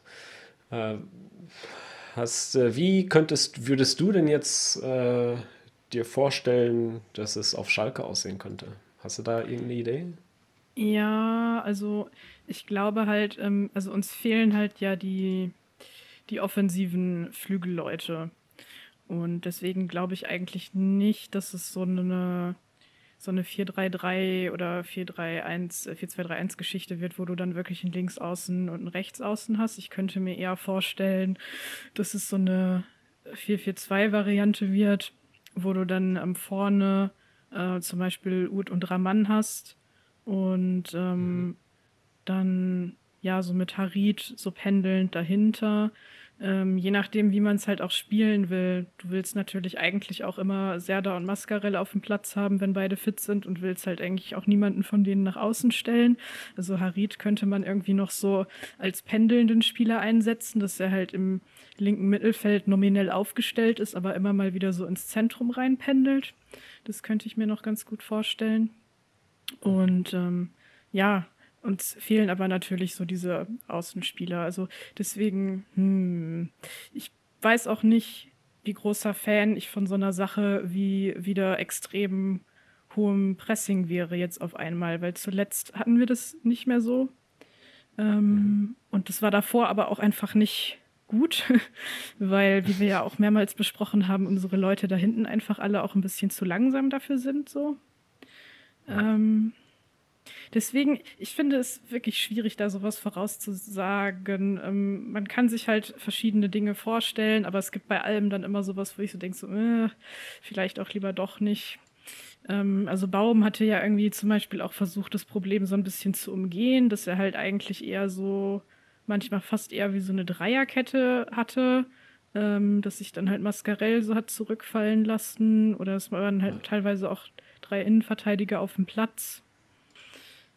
Da muss man halt sehen. Das ist auch immer so eine Frage davon, wer dann fit ist und ob vielleicht irgendwie im Winter dann doch noch jemand kommen kann. Ähm, sei es per Laie oder ein vertragsloser Spieler oder wie auch immer. Ja. Also. Ja, lass uns auf den Kader gleich mal gucken. Lass uns noch mal ja. äh, ein bisschen beim System bleiben. Max, du hast gerade schon schön erklärt, wie du dir sowas vorstellen könntest, dass da auch gerade mit der Absicherung ähm, Was hast du da sonst noch so für Ideen, wie du dir das Spiel gerade vorstellen könntest? Oder was, was groß jetzt vielleicht machen könnte? Ja, das, das eigentlich auch schon so fast alles. nee, ähm, ich habe jetzt gerade noch mal nachgesehen. Spannenderweise ähm, hat. Ne, also, man, man muss ja dazu. Ich habe jetzt die, die Spiele äh, von äh, Christian Groß in Stuttgart noch mal angesehen, wie da so die Aufstellungen waren. Und jetzt okay. muss man halt dazu sagen, dass man halt den Fußball 2010 jetzt nicht unbedingt mit dem Bundesliga-Fußball 2020 vergleichen kann. Es war ja. auch schon viel los, aber natürlich hat sich da einiges verändert. Und er hat äh, zu der Zeit damals in Stuttgart immer mit 4-4-2 gespielt, äh, mit Kakao und Pogrebniak vorne drin. Hm. Äh, und halt zwei, zwei Außen und zwei defensiven Sechsern. Also ne, tatsächlich eher so 4-4-2 oder so wie ähm, RB Leipzig lange Zeit gespielt hat. Also praktisch fast so ein 4-2-4. Ne, also mit mhm. zwei sehr hohen Außen und zwei dedizierten Stürmern. Ähm, mhm das, ne, wenn man jetzt noch genug Stürmer hätte, könnte man das vielleicht noch ähnlich bei uns etablieren. Ähm, aber wenn man jetzt sich überlegt, man könnte halt mit äh, Ud und Raman vorne drin, ähm, mhm. ne, die sich den Raum aufteilen, wie sie möchten. Und dann ähm, Arid und äh, Schöpf beispielsweise äh, auf den Außen oder Skripski. Ähm, und dann halt zwei, die äh, im Sechserraum dann halt alles dicht machen. Ne? Beispielsweise Mascarell und Stambuli äh, oder vielleicht auch Bujalab ähm, wäre auch eine Option. Aber ich glaube, ähm, sich da mehr aufs Zentrum zu konzentrieren, auch wenn er ähm, auch schon auf die Frage, wo er im Kader denn Verstärkung haben möchte, auch mit äh, Spielern für Außen reagiert hat. Ähm, ist, glaube ich, jetzt gerade tatsächlich der, ne, das, das Heil in der Mitte zu suchen, wahrscheinlich äh, mhm. erfolgsversprechender. Ja, der, der Kader ist insgesamt mehr auf Zentrum ausgelegt als auf Flügel, deutlich, ne? Ja. Das, äh, das ist deutlich. Cool. Spiele. So, dann äh, lass uns doch mal dedizierter in den Kader gucken. Ähm, Annika, du hattest gerade praktisch schon angefangen und ich hatte dich dann äh, rüde ausgebremst, äh, bevor du anfängst, deine äh, Transferstrategie aus, äh, auf den Tisch zu legen. Meine, Erzähl doch mal. Sehr, sehr ausgeklügelte Transferstrategie, die auf Fußballmanager-Scouting beruht. genau, dann liest doch schon mal vor die Mail, die du gleich an den Schneider schickst. Mhm, genau, liebes Arschloch. Ähm, sie heißen übrigens so mit Nachnamen wie meine Oma. Ähm, nein. ähm, ja, also was, was finde ich halt eigentlich ähm, immer noch äh, im Fokus steht, ist halt, dass wir einen rechten Verteidiger brauchen. Ähm, also auch vor dem Hintergrund, dass es ja jetzt zuletzt wieder vermehrt äh, Gerüchte um Osan Kabak äh, gab, dass der vielleicht auch schon im Winter wechseln könnte, wenn denn die Summe stimmt. Mhm. Ähm, und ich gehe jetzt einfach mal davon aus, dass dann dieses Geld nicht sofort reinvestiert werden würde, ähm, aus was für Gründen auch immer. Ähm, oder selbst wenn der Wechsel nicht passiert, muss halt da jemand anderes her, weil du kannst halt nicht die ganze Zeit ähm, ja das immer nur den Ludewig ähm, spielen lassen und dann ab und zu mal den Stamboli. Ähm, ich hatte vorhin mit Max auch schon mal kurz darüber gesprochen. Ich fand, der Stamboli hat es eigentlich zuletzt gar nicht so schlecht gemacht, aber nach vorne fehlt es dann halt ähm, doch irgendwie. Und ja. beim Ludewig ähm, nichts gegen den, der ist halt immer noch sehr jung und der strengt sich sehr, sehr an, aber da merkt man halt auch, dass es so ein bisschen an der Physis fehlt, dass der halt überspielt war und dass der auch einfach noch ziemlich viel zu lernen hat. So, ich finde, man sieht halt oft an den Pässen, die er versucht, dass er eigentlich schon die richtige Idee hat. Ähm, was, er, was er machen will nach vorne, nur ja. die ganzen Ab also die ganze Abstimmung stimmt halt nicht und er ist dann manchmal auch einfach zu äh, unpräzise. Genau, deswegen hatte ich mal geguckt, ob es irgendwelche vertragslosen Leute gibt, die man sich so angucken könnte. Und ähm, war dann unter anderem gelandet bei dem Daryl Janmaat aus Holland, ähm, zuletzt bei Watford äh, unterwegs in der zweiten englischen Liga, ist jetzt 31, ähm, ist halt ein sehr kämpferischer, defensiv starker rechter Verteidiger, der aber durchaus auch ähm, gut flanken kann und sich auch mal nach vorne durchtanken kann. Und der würde halt sehr viel Erfahrung mitbringen, die, glaube ich, ähm, wichtig ist. Also auch sehr viel internationale Erfahrung. Die Frage bei so einem ist natürlich, was will der als Gehalt haben und hat der Bock, sich so einen Scheiß anzutun? Aber ähm, Fragen, Fragen kostet nichts. ähm, und dann, Hast du schon mal angerufen? Ja, du bist doch, du bist doch hier unser, unser Holland-Beauftragter. Du musst mir mal die Nummer besorgen, dann mache ich das. Ähm, ich fahre gleich vorbei. Ich schwinge mich auf mein Hollandrad und äh ja, ja, mach das mal. Ähm, genau, und dann ähm, hatten Max und ich vorhin, oder vielmehr Max hatte das gesehen, dass auch der Julian Korb noch immer ohne Vertrag ist. Ähm, ich weiß nicht, da, magst du da noch ein bisschen mehr zu sagen zu dem? Ja, also ich meine, passt halt, äh, wenn man so nach den üblichen Werten geht, ne? Kommt aus der Region, ist in Essen geboren. Äh, das ist ja schon immer das Wichtigste, ne? ähm, nee, aber äh, tatsächlich, äh, Julian Korb kennt man äh, noch aus Gladbach und Hannover. Äh, seit diesem Jahr vertragslos, weil in der Corona-Zeit sein Vertrag, sein bei Hannover auslaufender Vertrag nicht verlängert wurde. Und ähm, jetzt kann man da natürlich äh, unterschiedlicher Meinung drüber sein, ob er denn äh, Bundesliga tauglich ist. Ähm, auf der anderen Seite stellt sich die Frage ja aktuell über die gesamte Mannschaft den Ergebnissen nach. Und ähm, ich, ich Einer mehr oder weniger halt, macht den Braten da auch nicht fett. Genau. Ja, also ich kann jetzt nicht beurteilen, ob ähm, nicht eventuell äh, Schneider sich schon mit ihm beschäftigt hat und das aus anderen Gründen nicht funktioniert oder ne, sich dagegen entschieden wurde oder ne, vielleicht tatsächlich durch irgendein Raster durchgerutscht und es ist tatsächlich gar nicht aufgefallen. Ähm, aber sagen wir so, selbst wenn er nicht ähm, das Niveau hat, was man sich dort wünschen würde, äh, wäre mit Sicherheit, glaube ich, auch noch ein Spieler, der ähm, halt einfach den Kader in der Breite da äh, unterstützen könnte. Eventuell halt auch ähm, mit ein bisschen Erfahrung Ludewig zu helfen, ähm, da ein bisschen besser in die Position reinzuwachsen.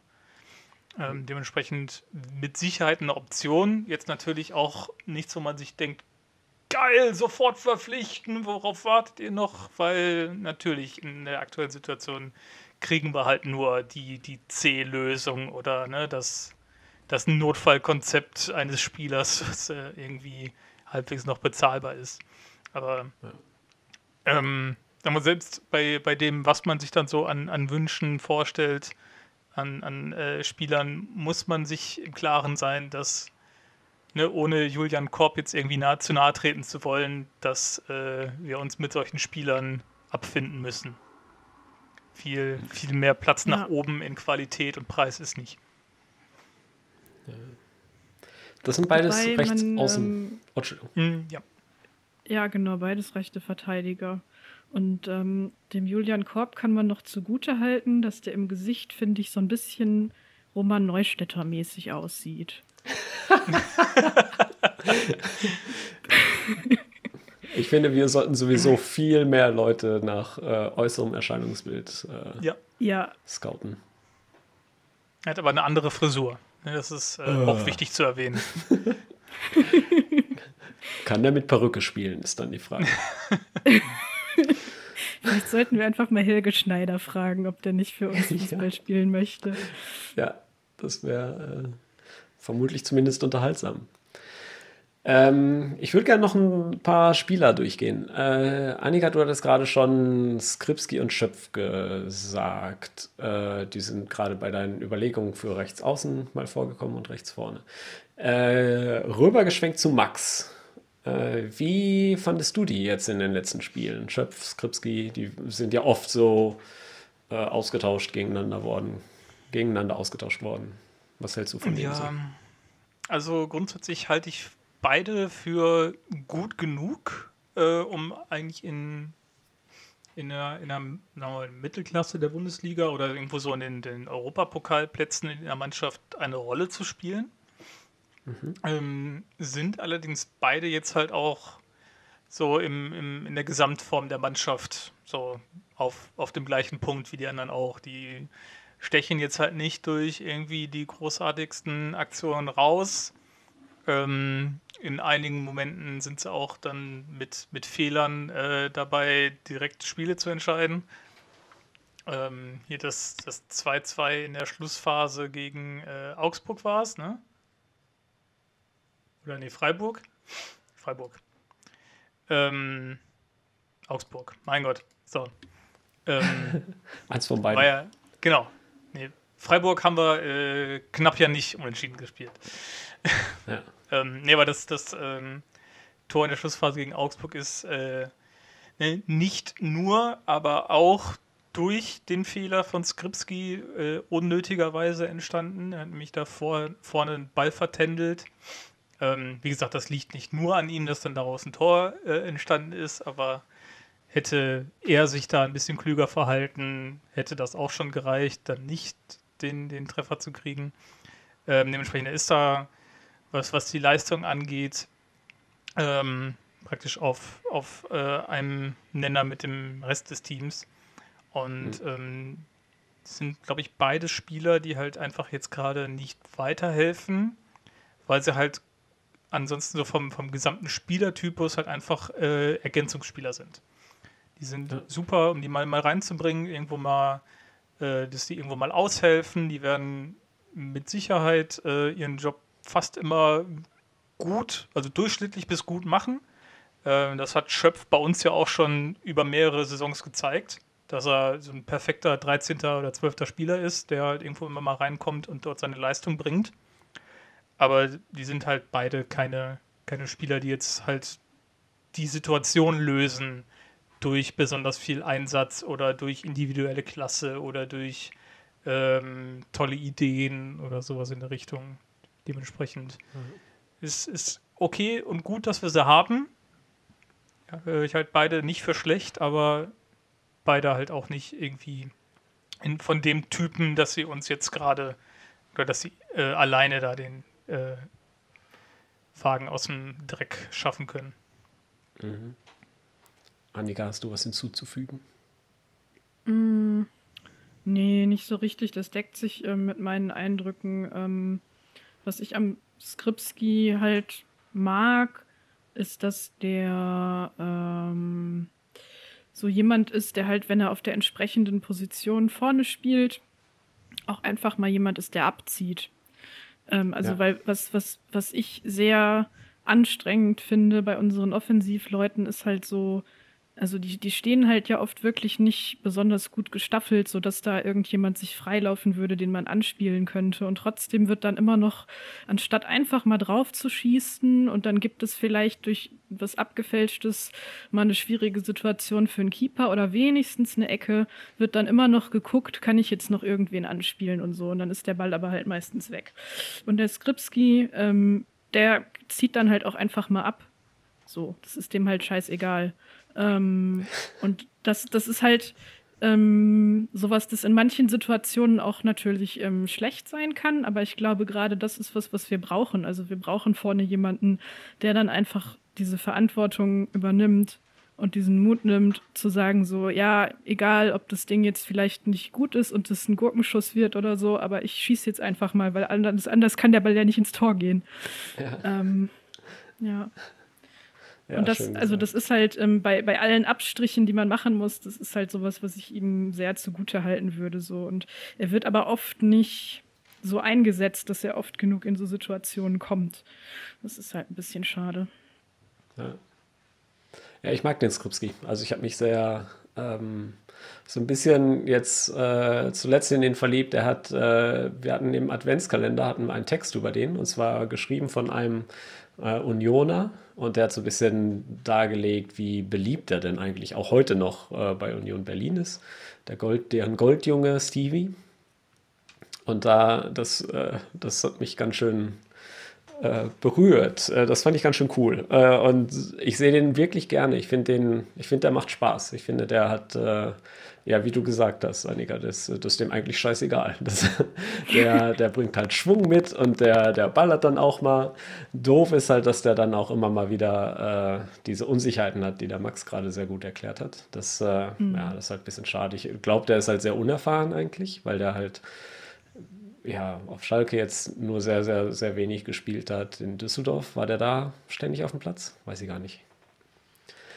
Naja, jedenfalls insgesamt fehlt ihm so ein bisschen was an Erfahrung und äh, ich finde auch, dass dem, äh, dass der ein bisschen besser eingesetzt werden könnte. Aber eigentlich finde ich, bringt er schon eine ganze Menge Elan mit in so ein Team. Das finde ich ganz schön cool. Das macht Spaß. Ähm, eine Personalie, die immer mal wieder auffällt momentan, ist äh, äh, Amina Ried. Was ist mit ihm passiert? Letztes Jahr ungefähr vor diese, um diese Zeit, glaube ich, war der der große Superstar und der, der uns zum Champions League-Sieger macht. Und jetzt plötzlich irgendwie, meh. Annika, wie siehst du den? Mm, also das eine ist, dass ähm, er natürlich auf dem Platz sehr darunter leidet, dass so um ihn herum alles ähm, über die ganzen Monate immer weiter auseinandergefallen ist wie so ein Kartenhaus. Also die Abläufe, die es da mal gab, ähm, die halt vorher ähm, nicht so richtige Automatismen waren, weil wir jetzt halt nicht mit so, mit so einem Spielsystem gespielt haben, sondern halt mit dem Pressing. Aber es war halt trotzdem klar, er bewegt sich ungefähr in den und den Räumen und seine Kollegen bewegen sich halt in den Räumen drumherum. Und das war da denen dann auch klar, okay, wenn der den Ball hat, der setzt dann halt ein Dribbling an und ähm, zieht dann halt meistens irgendwie so nach innen, so an das 16er Eck und guckt dann halt, ob er nochmal auf den Otschipka legen muss oder ob er entweder schießen oder ablegen kann. Also das ist halt so dieser diese Harit-Bewegung eigentlich. Und ja. er, was er halt in dem Jahr, in dem er so gut war, ähm, richtig gut gemacht hat, war, dass er dieses Umständliche, das er vorher auch oft an sich hatte, dass er das so ein bisschen ähm, abgelegt hat. Also man hat das immer wieder noch in Situationen gesehen, aber er ist viel effizienter gewesen. Ähm, trotzdem unberechenbar, aber effizienter. Und jetzt, wo halt aber diese wenigen offensiven Strukturen, die da mal waren, halt so quasi gar nicht mehr vorhanden sind, da ähm, lastete dann halt auch sehr viel auf seinen Schultern, habe ich so den Eindruck. Also das ist so, er hat halt dann nicht mehr ähm, so den Überblick dafür, dass da noch mal jemand in der Mitte ist, den er anspielen könnte. Wenn er selber schießt, ist es halt oft irgendwie nur so ein kümmerliches Schüsschen und er verzettelt sich halt wieder viel, viel häufiger als, als vorher, vielleicht als jemals zuvor. Also es ist sehr umständlich, ähm, sehr das Spiel verzögernd auch irgendwie oft. Und man merkt halt immer, dass er jetzt unbedingt irgendwie was Gutes machen will. Und dann ähm, will er das aber zu sehr und dann kommt da halt irgendein Käse bei raus. Ich fand jetzt aber, dass er in den letzten Spielen, ähm, dass da so ein leichter Aufwärtstrend zu erkennen war. Also jetzt nicht nur wegen dem Pokalspiel, sondern auch schon so davor hatte ich so den Eindruck, so okay, es ist nur, es ist nur ein ganz zartes Lüftchen, aber es könnte ein Aufwind sein. Ähm, dass da wieder ein bisschen, bisschen mehr geht. So. Also ich weiß, dass sich alle sehr aufgeregt haben über äh, Suspendierung und warum wurde die denn jetzt so schnell zurückgenommen und so. Aber ähm, da muss man, finde ich, zwei Sachen beachten. Das eine ist so ganz kalt, das Finanzielle. Ähm, das ist halt ähm, mit einer unserer wertvollsten Spieler. Wenn du den jetzt halt einfach auch in den Sand setzt, dann ähm, mit was willst du denn deine Schulden jemals irgendwann abbauen? Und das andere ist, dass das halt einer der wenigen Spieler bei uns ist, die halt sowas off äh, offensiv Überraschendes machen können. Und wenn du dann schon Bentaleb rausschmeißt, der wurde jetzt oft genug rausgeschmissen, also muss der ja irgendwie auch ein bisschen einen an der Marmel haben. Ähm, aber dann musst du wenigstens versuchen, äh, den Armin einzubauen ins Team. Also weil man bei dem ja auch wirklich über längere Zeit mal gesehen hat, dass es klappt und äh, dass da auch gute Strukturen über einen längeren Zeitraum mal waren. Und das muss man jetzt halt einfach irgendwie versuchen, wieder reinzubekommen. Ja, Max, was ist deine ja, Meinung? Sehe ich ähnlich. Äh, mir fallen da jetzt gerade zwei Sachen zu ein. Und zwar ähm, ja, zu der Suspendierung. Da war ich auch ein bisschen sprachlos. Äh, ich glaube, in der PK nach nachdem Arid wieder zum, also beim Team mit trainieren durfte, wurde dann ähm, gefragt, ob man denn jetzt äh, überhaupt noch ähm, Respekt von der Mannschaft hätte oder ob man halt, äh, also was einem denn einfallen würde, einen Spieler zu suspendieren und der dürfte aber nachher dann aber auch wieder mitspielen. Da dachte ich mir, ja, was denn sonst? weil er hat ja halt einfach Wir gucken nochmal nach, was es heißt zu suspendieren. Ja, ja, ne, weil äh, das war ja auch von vornherein ganz klar kommuniziert, so hier, ne, die, die Spieler ne, haben sich was zu Schulden kommen lassen. Ja. Und äh, ich glaube, es wurde auch direkt gesagt, bei Ibisevic und, und Bentaleb ist jetzt vorbei. Und bei Arid, äh, der kriegt jetzt eine Denkpause und dann, ne, wenn er wieder ankommt und sagt, Entschuldigung, tut mir leid, dann darf er auch wieder mitspielen. Das ist ja der, der völlig richtige Weg. Ne, und Bentaleb ist ja jetzt halt, ne, war wahrscheinlich vorher schon zu viel, aber der aus der Not gedrungen musste er wieder mit. aber das ist ja genau der Weg, den man gehen muss und alles andere ist auch total hirnrissig. Wenn er sich einer mal was zu Schulden kommen lässt, den dann nie wieder mitspielen zu lassen. Ne? Ja. Dementsprechend, da war ich bei, bei der Frage des Journalisten dann schon ein bisschen sehr überrascht, wie man denn jetzt auf die Idee kommt, er dürfte nie wieder mitspielen, weil er einmal suspendiert wurde. Ähm, aber gut. Lächerlich. Dann, ähm, was mir gerade noch eingefallen ist, als äh, Annika darüber äh, erzählte, dass äh, Arid auch für die eine oder andere Überraschung, äh, kreative äh, Situation vorne da ist. Ich glaube, ich weiß nicht mehr, ob es in einem, unserem ersten Podcast war, äh, aber wir haben mal zu Beginn über, äh, darüber gesprochen, was ein kreativer Spieler ist. Mhm. Und ja. ähm, da sind wir auch auf Arid zu sprechen gekommen und ich glaube, das wirkt jetzt aktuell noch viel mehr als vorher. Ähm, Arid ist niemand, der äh, überraschende Situationen kreiert oder generell Chancen äh, kreiert, sondern er löst äh, Aufgaben, die ihm gestellt werden, sehr gut und überraschend teilweise. Und ich glaube, aktuell macht ihm das sehr zu schaffen. Ähm, nicht, dass das Spieler um ihn herum generell äh, nicht in irgendwelche Räume direkt reinstarten oder dass sie generell nicht so gut sind aktuell oder besser zugestellt werden, sondern ich glaube, was ihm am meisten fehlt, ist, dass sich alles um ihn herum bewegt. Dass halt alles äh, jetzt nicht so dynamisch ist, wie es sonst wäre. Ähm, weil ich glaube, die besten Situationen ähm, von Narit, insbesondere zusammen mit Serda, sind die, wo einer von beiden gerade irgendwo überraschend äh, quer irgendwo in den Strafraum reinläuft. Da kann ich mich direkt ja. an, an, ein paar Chancen erinnern, wo auf einmal äh, Serda irgendwie dann an der Grundlinie auftaucht oder ähm, Arid und dann mit einem Steilpass angespielt wird vom jeweils anderen. Ähm, das sind halt so Situationen, die kann Arid unfassbar gut spielen, wo um ihn herum ganz viel passiert, dass er da dann noch äh, irgendwas Gutes draus macht oder das Richtige draus macht. Ähm, wenn jetzt aber um ihn, um ihn herum alles steht, ne, drei Spieler stehen vor ihm, Gegenspieler, und links steht Uchipka und hinter ihm steht Serda. Ja, dann dribbelt er ein bisschen und muss dann aber sowieso abbrechen, weil was, was soll er tun? Wenn aber äh, vorne, hinten, rechts und links drei Spieler um ihn herum rennen und er auch gerade äh, in einem Dribbling in irgendeine Richtung ist, dann kann er daraus deutlich mehr machen als andere vergleichbare Spieler weil er halt einfach die Situation besser auflösen kann als andere. Aber man ja. darf nicht von ihm erwarten, dass er von sich aus äh, jetzt irgendwie das Offensivspiel an sich reißt und Ideen selber hat, das Spiel anders aufzuziehen. Äh, das ist nicht, nicht seine Aufgabe und nicht seine Stärke, sondern ihn müsste man in Situationen bringen, die er dann auflösen kann.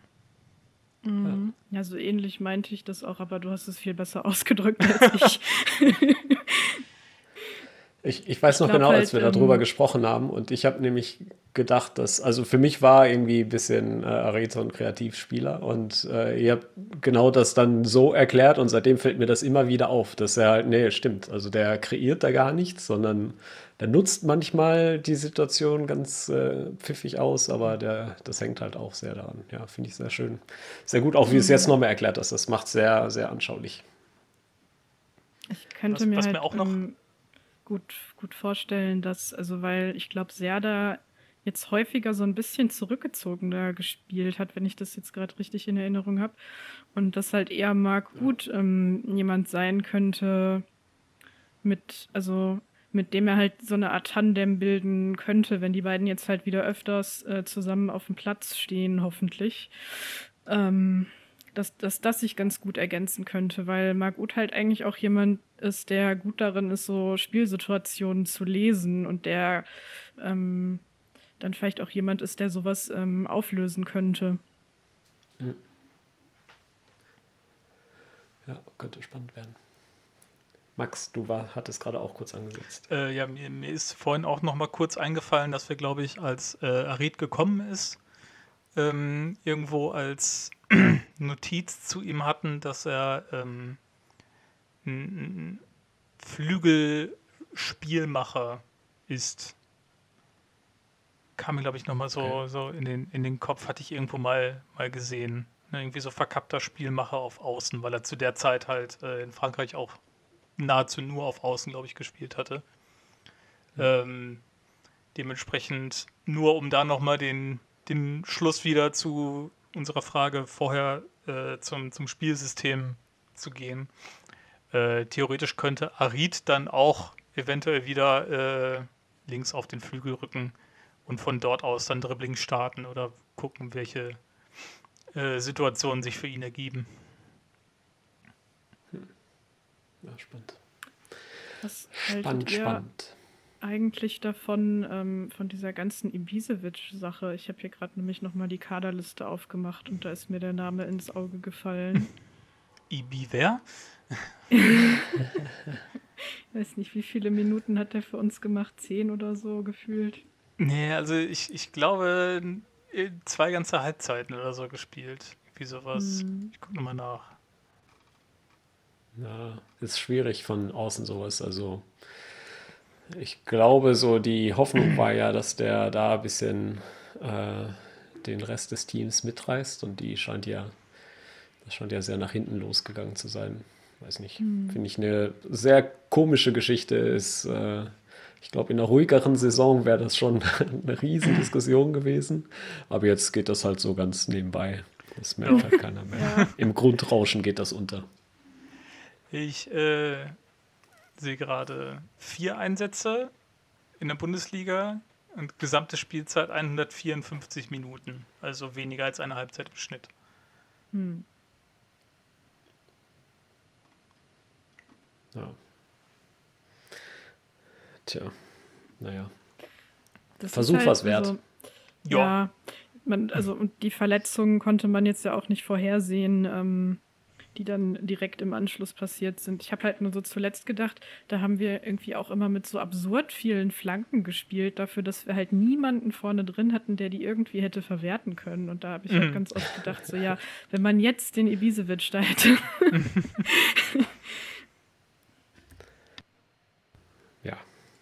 ja. Äh, genau.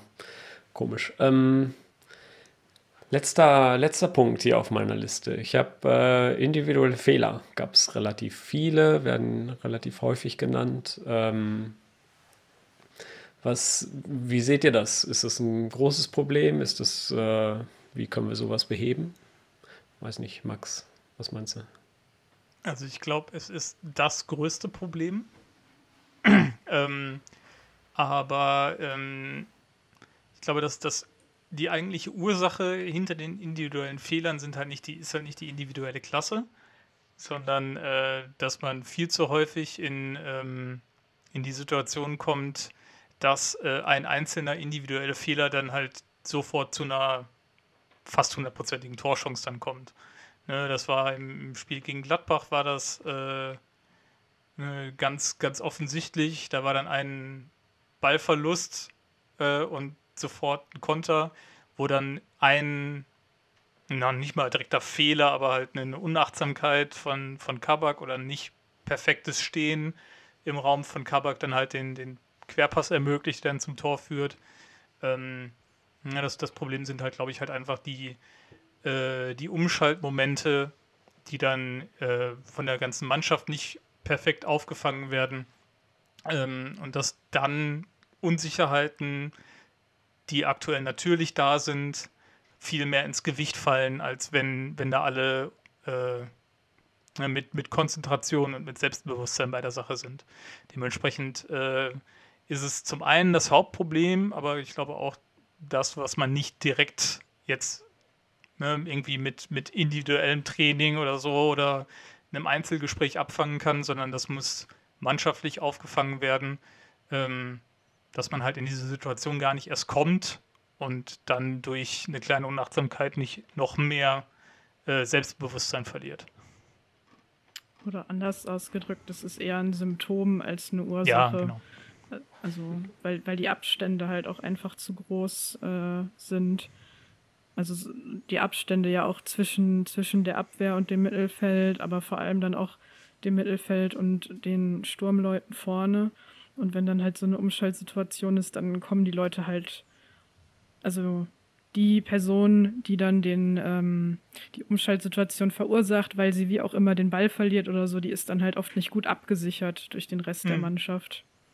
Genau. Man kann dann halt immer am Ende den, den Finger drauf zeigen, ja, hier, der dumme Idiot hat da den Ball verloren und deswegen ist er schuld an dem Tor. Und dann sind dann aber halt nochmal ne, drei Zweikämpfe oder viermal, wo noch ein Spieler angelaufen wird oder irgendwo zwei äh, Stellen, wo halt der Raum nicht vernünftig abgedeckt wird.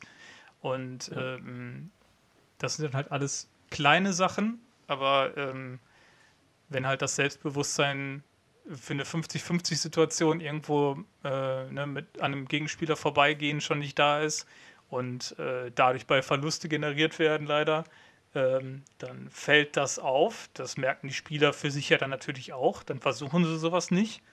Oder ne, dann ist man wieder genervt, weil der Gegen äh, Mitspieler schon wieder den Ball verloren hat und dann führt halt eins zu anderen. Aber dementsprechend, ja, das, das ist so äh, das, das Symptom was dann sehr direkt klar wird und am Ende heißt es dann wieder ein individueller Fehler, was dann nicht falsch ist. Ne, ja, es lag auch am individuellen Fehler, aber die, die Ursache tief drunter ist halt immer noch die, die mannschaftstaktische Angelegenheit. Ja. Ich finde auch darüber hinaus spielt noch so ein bisschen rein, dass halt Schalke sehr auf sehr junge Spieler gerade setzt oder sehr Spieler, die mit denen halt so ein gewisses Risiko auch verbunden ist. Ne? So, ob die funktionieren und wie gut die funktionieren und die waren halt irgendwelche Schnäppchen aus irgendwelchen Gründen oder sowas. Und ich glaube, da kommt dann nochmal so, so ein gewisses Risiko einfach mit und das, äh, das wirkt sich dann gerne mal aus. Ich meine, wir haben eine der jüngsten Mannschaften der Liga, glaube ich. Äh, es gibt immer mehr Druck, halt immer mehr Leute aus der Knappenschmiede da reinzuholen und bei solchen Spielern, ja, die sind halt eigentlich auch noch so halb in der Ausbildung. Ne? Und ich glaube, da kommt sowas mhm. dann auch noch mal häufiger vor. Und dann wirkt sich das halt nur noch viel stärker aus durch die ganze Situation, die ihr jetzt gerade gerade sowieso gut beschrieben habt. Deshalb mhm. glaube ich, ist das so ein systemisches äh, Problem. Und dann auch tatsächlich sind wir jetzt gerade in so einer Situation, die wir auf Schalke eine ganze Zeit lang zumindest nicht hatten. Ne? Also ich meine, die letzten, ich weiß nicht, 10, 15 Jahre lief es ja einfach wirklich wirklich gut auf Schalke. Und da gehörte Schalke halt vom Kader immer zu den, weiß nicht, wahrscheinlich fünf besten Teams der Liga. Und äh, das hat sich jetzt in den letzten ein, zwei, drei Jahren krass geändert und da kommen halt mehr solcher Fehler rein, weil dann einfach die Spieler selbst nicht mehr so viel Qualität mitbringen, glaube ich. Ja, naja. Wie geht's denn weiter? Äh, Ausblick, was meint ihr? Äh, jetzt mal ja, Platz zu, zu, in der Tabelle zu tippen, ist wahrscheinlich ein bisschen müßig. Aber äh, bleibt Schalke 04 in der Liga oder nicht? Was meint ihr, Annika? Was glaubst du? Boah. Oh, ich äh, weiß es nicht. Ähm, ich kann mir irgendwie beides vorstellen. Also, das, das Schlimme ist, dass ich mir einen Abstieg halt leider sehr, sehr gut vorstellen kann. Mhm. Ähm, ich weiß halt zum Beispiel auch nicht, also ähm, es wird natürlich dann auf so Fragen immer sehr optimistisch geantwortet, so von irgendwelchen Verantwortlichen oder aus dem Trainerteam oder so von wegen so, ja, wenn dann mal ein Sieg da ist, ähm, dass es dann irgendwie so den Bock umstoßen würde. Das glaube ich halt zum Beispiel nicht, weil ich äh, glaube, dass halt diese negative äh, Serie einfach so lange andauert, das sitzt halt so richtig tief drin. Deswegen glaube ich jetzt nicht, dass jetzt ja. ein Sieg, egal wie verdient oder glücklich der ist, dass dann alles sofort auf einen Schlag ähm, supi wird oder so. Auch wenn man sich ja. dann daran hochziehen kann. Ähm, deswegen, ja, also ich denke, dass es schon hammerhart wird und ich würde mich am Ende tatsächlich darüber freuen, wenn wir die Relegation spielen dürfen. Ja. Als Trostpflaster, als letzter Strohhalm. Max, mhm. was meinst du? Ich äh, bin, wie eingangs schon gesagt, immer noch mehr oder weniger grundlos optimistisch und äh, glaube, dass wir äh, knapp, aber äh, nicht erst am letzten Spieltag die Klasse halten werden. Hm. Sehr gut. Ja, ich, äh, ich bin ja eigentlich auch immer gerne grundlos optimistisch. Ich hoffe, dass ich jetzt gerade mal grundlos pessimistisch bin. Aber ich glaube tatsächlich, dass der Groß halt im März auch noch rausgeworfen wird und äh, wegen ein, zwei doofen Spielen oder so, obwohl es wahrscheinlich tendenziell in eine gute Richtung geht und dann äh, wieder alles von neu anfängt und Schalke dann am Ende 16., 17. wird, irgendwie so 18., äh, 17., 18. wird. Äh, und alleine, also das Torverhältnis wird natürlich in dieser Saison nicht mehr aufgeholt werden.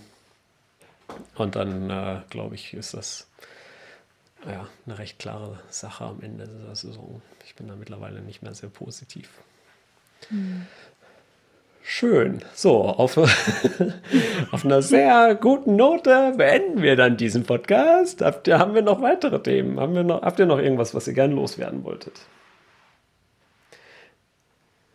Schweigen im hm. Walde.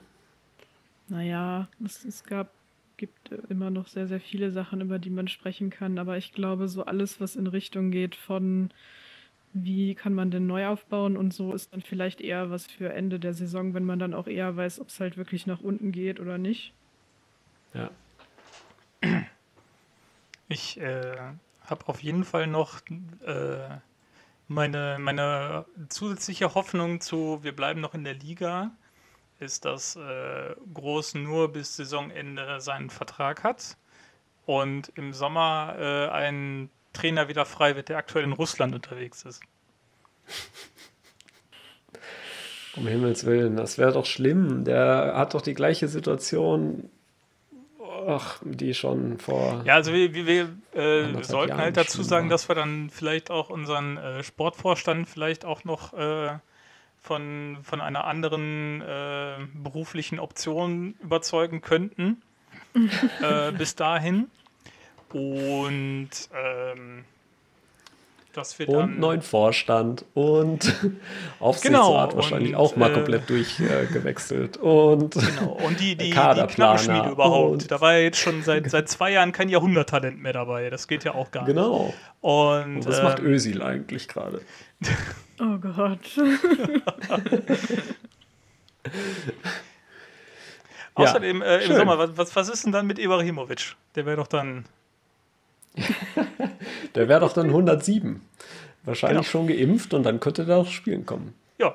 dann hätte der nochmal so eine richtig schöne Herausforderung. Ja, ja der kriegt dann auch so ein Stück Kohle in die Hand darf gedrückt, dann auch Raoul. von Barcelona. Ja. Ich frage mich ja manchmal, ob der das noch zu Hause hat. Wir werden es nie herausfinden. Äh, prima. In diesem Sinne, ich äh, Kommen wir mal zum Abschluss. Ich habe gerade schon mal kurz angesprochen, unseren Adventskalender. Wir haben auf halbweltflanke.de auf unserer Seite haben wir im Dezember jeden Tag also die ersten 24 Tage im Dezember, wie das bei Adventskalendern so üblich ist, einen Lieblingsschalker vorgestellt. Wir hatten äh, 24 verschiedene Autoren, die jeweils äh, den eigenen Lieblingsschalker vorgestellt haben. Sehr untypisch äh, Halbfeldflanke, sehr, sehr wenig Taktikbezug, sehr, sehr wenig strategisch Metaebene, sehr viel fürs Herz. Äh, wirklich schöne Texte dabei. Ähm, die sind alle erreichbar. Geht auf die Seite, lest sie durch. Auch Manche kann man auch sehr, also die, die kann man auch alle sehr gut mehrfach lesen. Gerade in, in der schwierigen Zeit momentan ist es, glaube ich, ganz gut, mal was Schönes, äh, sich, an, sich daran zu erinnern, warum wir nochmal alle Schalker sind. Äh, uns findet ihr auf halbfeldflanke.de, kommt auf unsere Webseite, besucht uns bei Facebook, Twitter, Instagram, wo auch immer. TikTok haben wir uns gespart. Äh, ich bin schon über 40, das wird albern. Empfehlt uns weiter. Äh, freut uns immer, gerade diesen Podcast. Wir nehmen viermal im Jahr auf, äh, so ungefähr. Ähm, meistens so einmal Mitte der Halbserie und dann jeweils zu Beginn äh, gucken wir, wie das so läuft. Also momentan beim aktuellen Rhythmus einmal pro neuen Trainer. wir, wir, gucken, wie sich das äh, im, äh, in der ersten Hälfte äh, auswirkt. Empfehlt uns weiter, wenn es euch gefallen hat. Falls ihr das hört in irgendeiner Plattform, die, bei der ihr benoten könntet oder bewerten könntet, wird es uns sehr freuen. Das schafft uns ein bisschen Reichweite. Da freuen wir uns immer mehr. Je mehr, äh, wie sagt man, je mehr, desto besser. The more, the merrier. Keine Ahnung.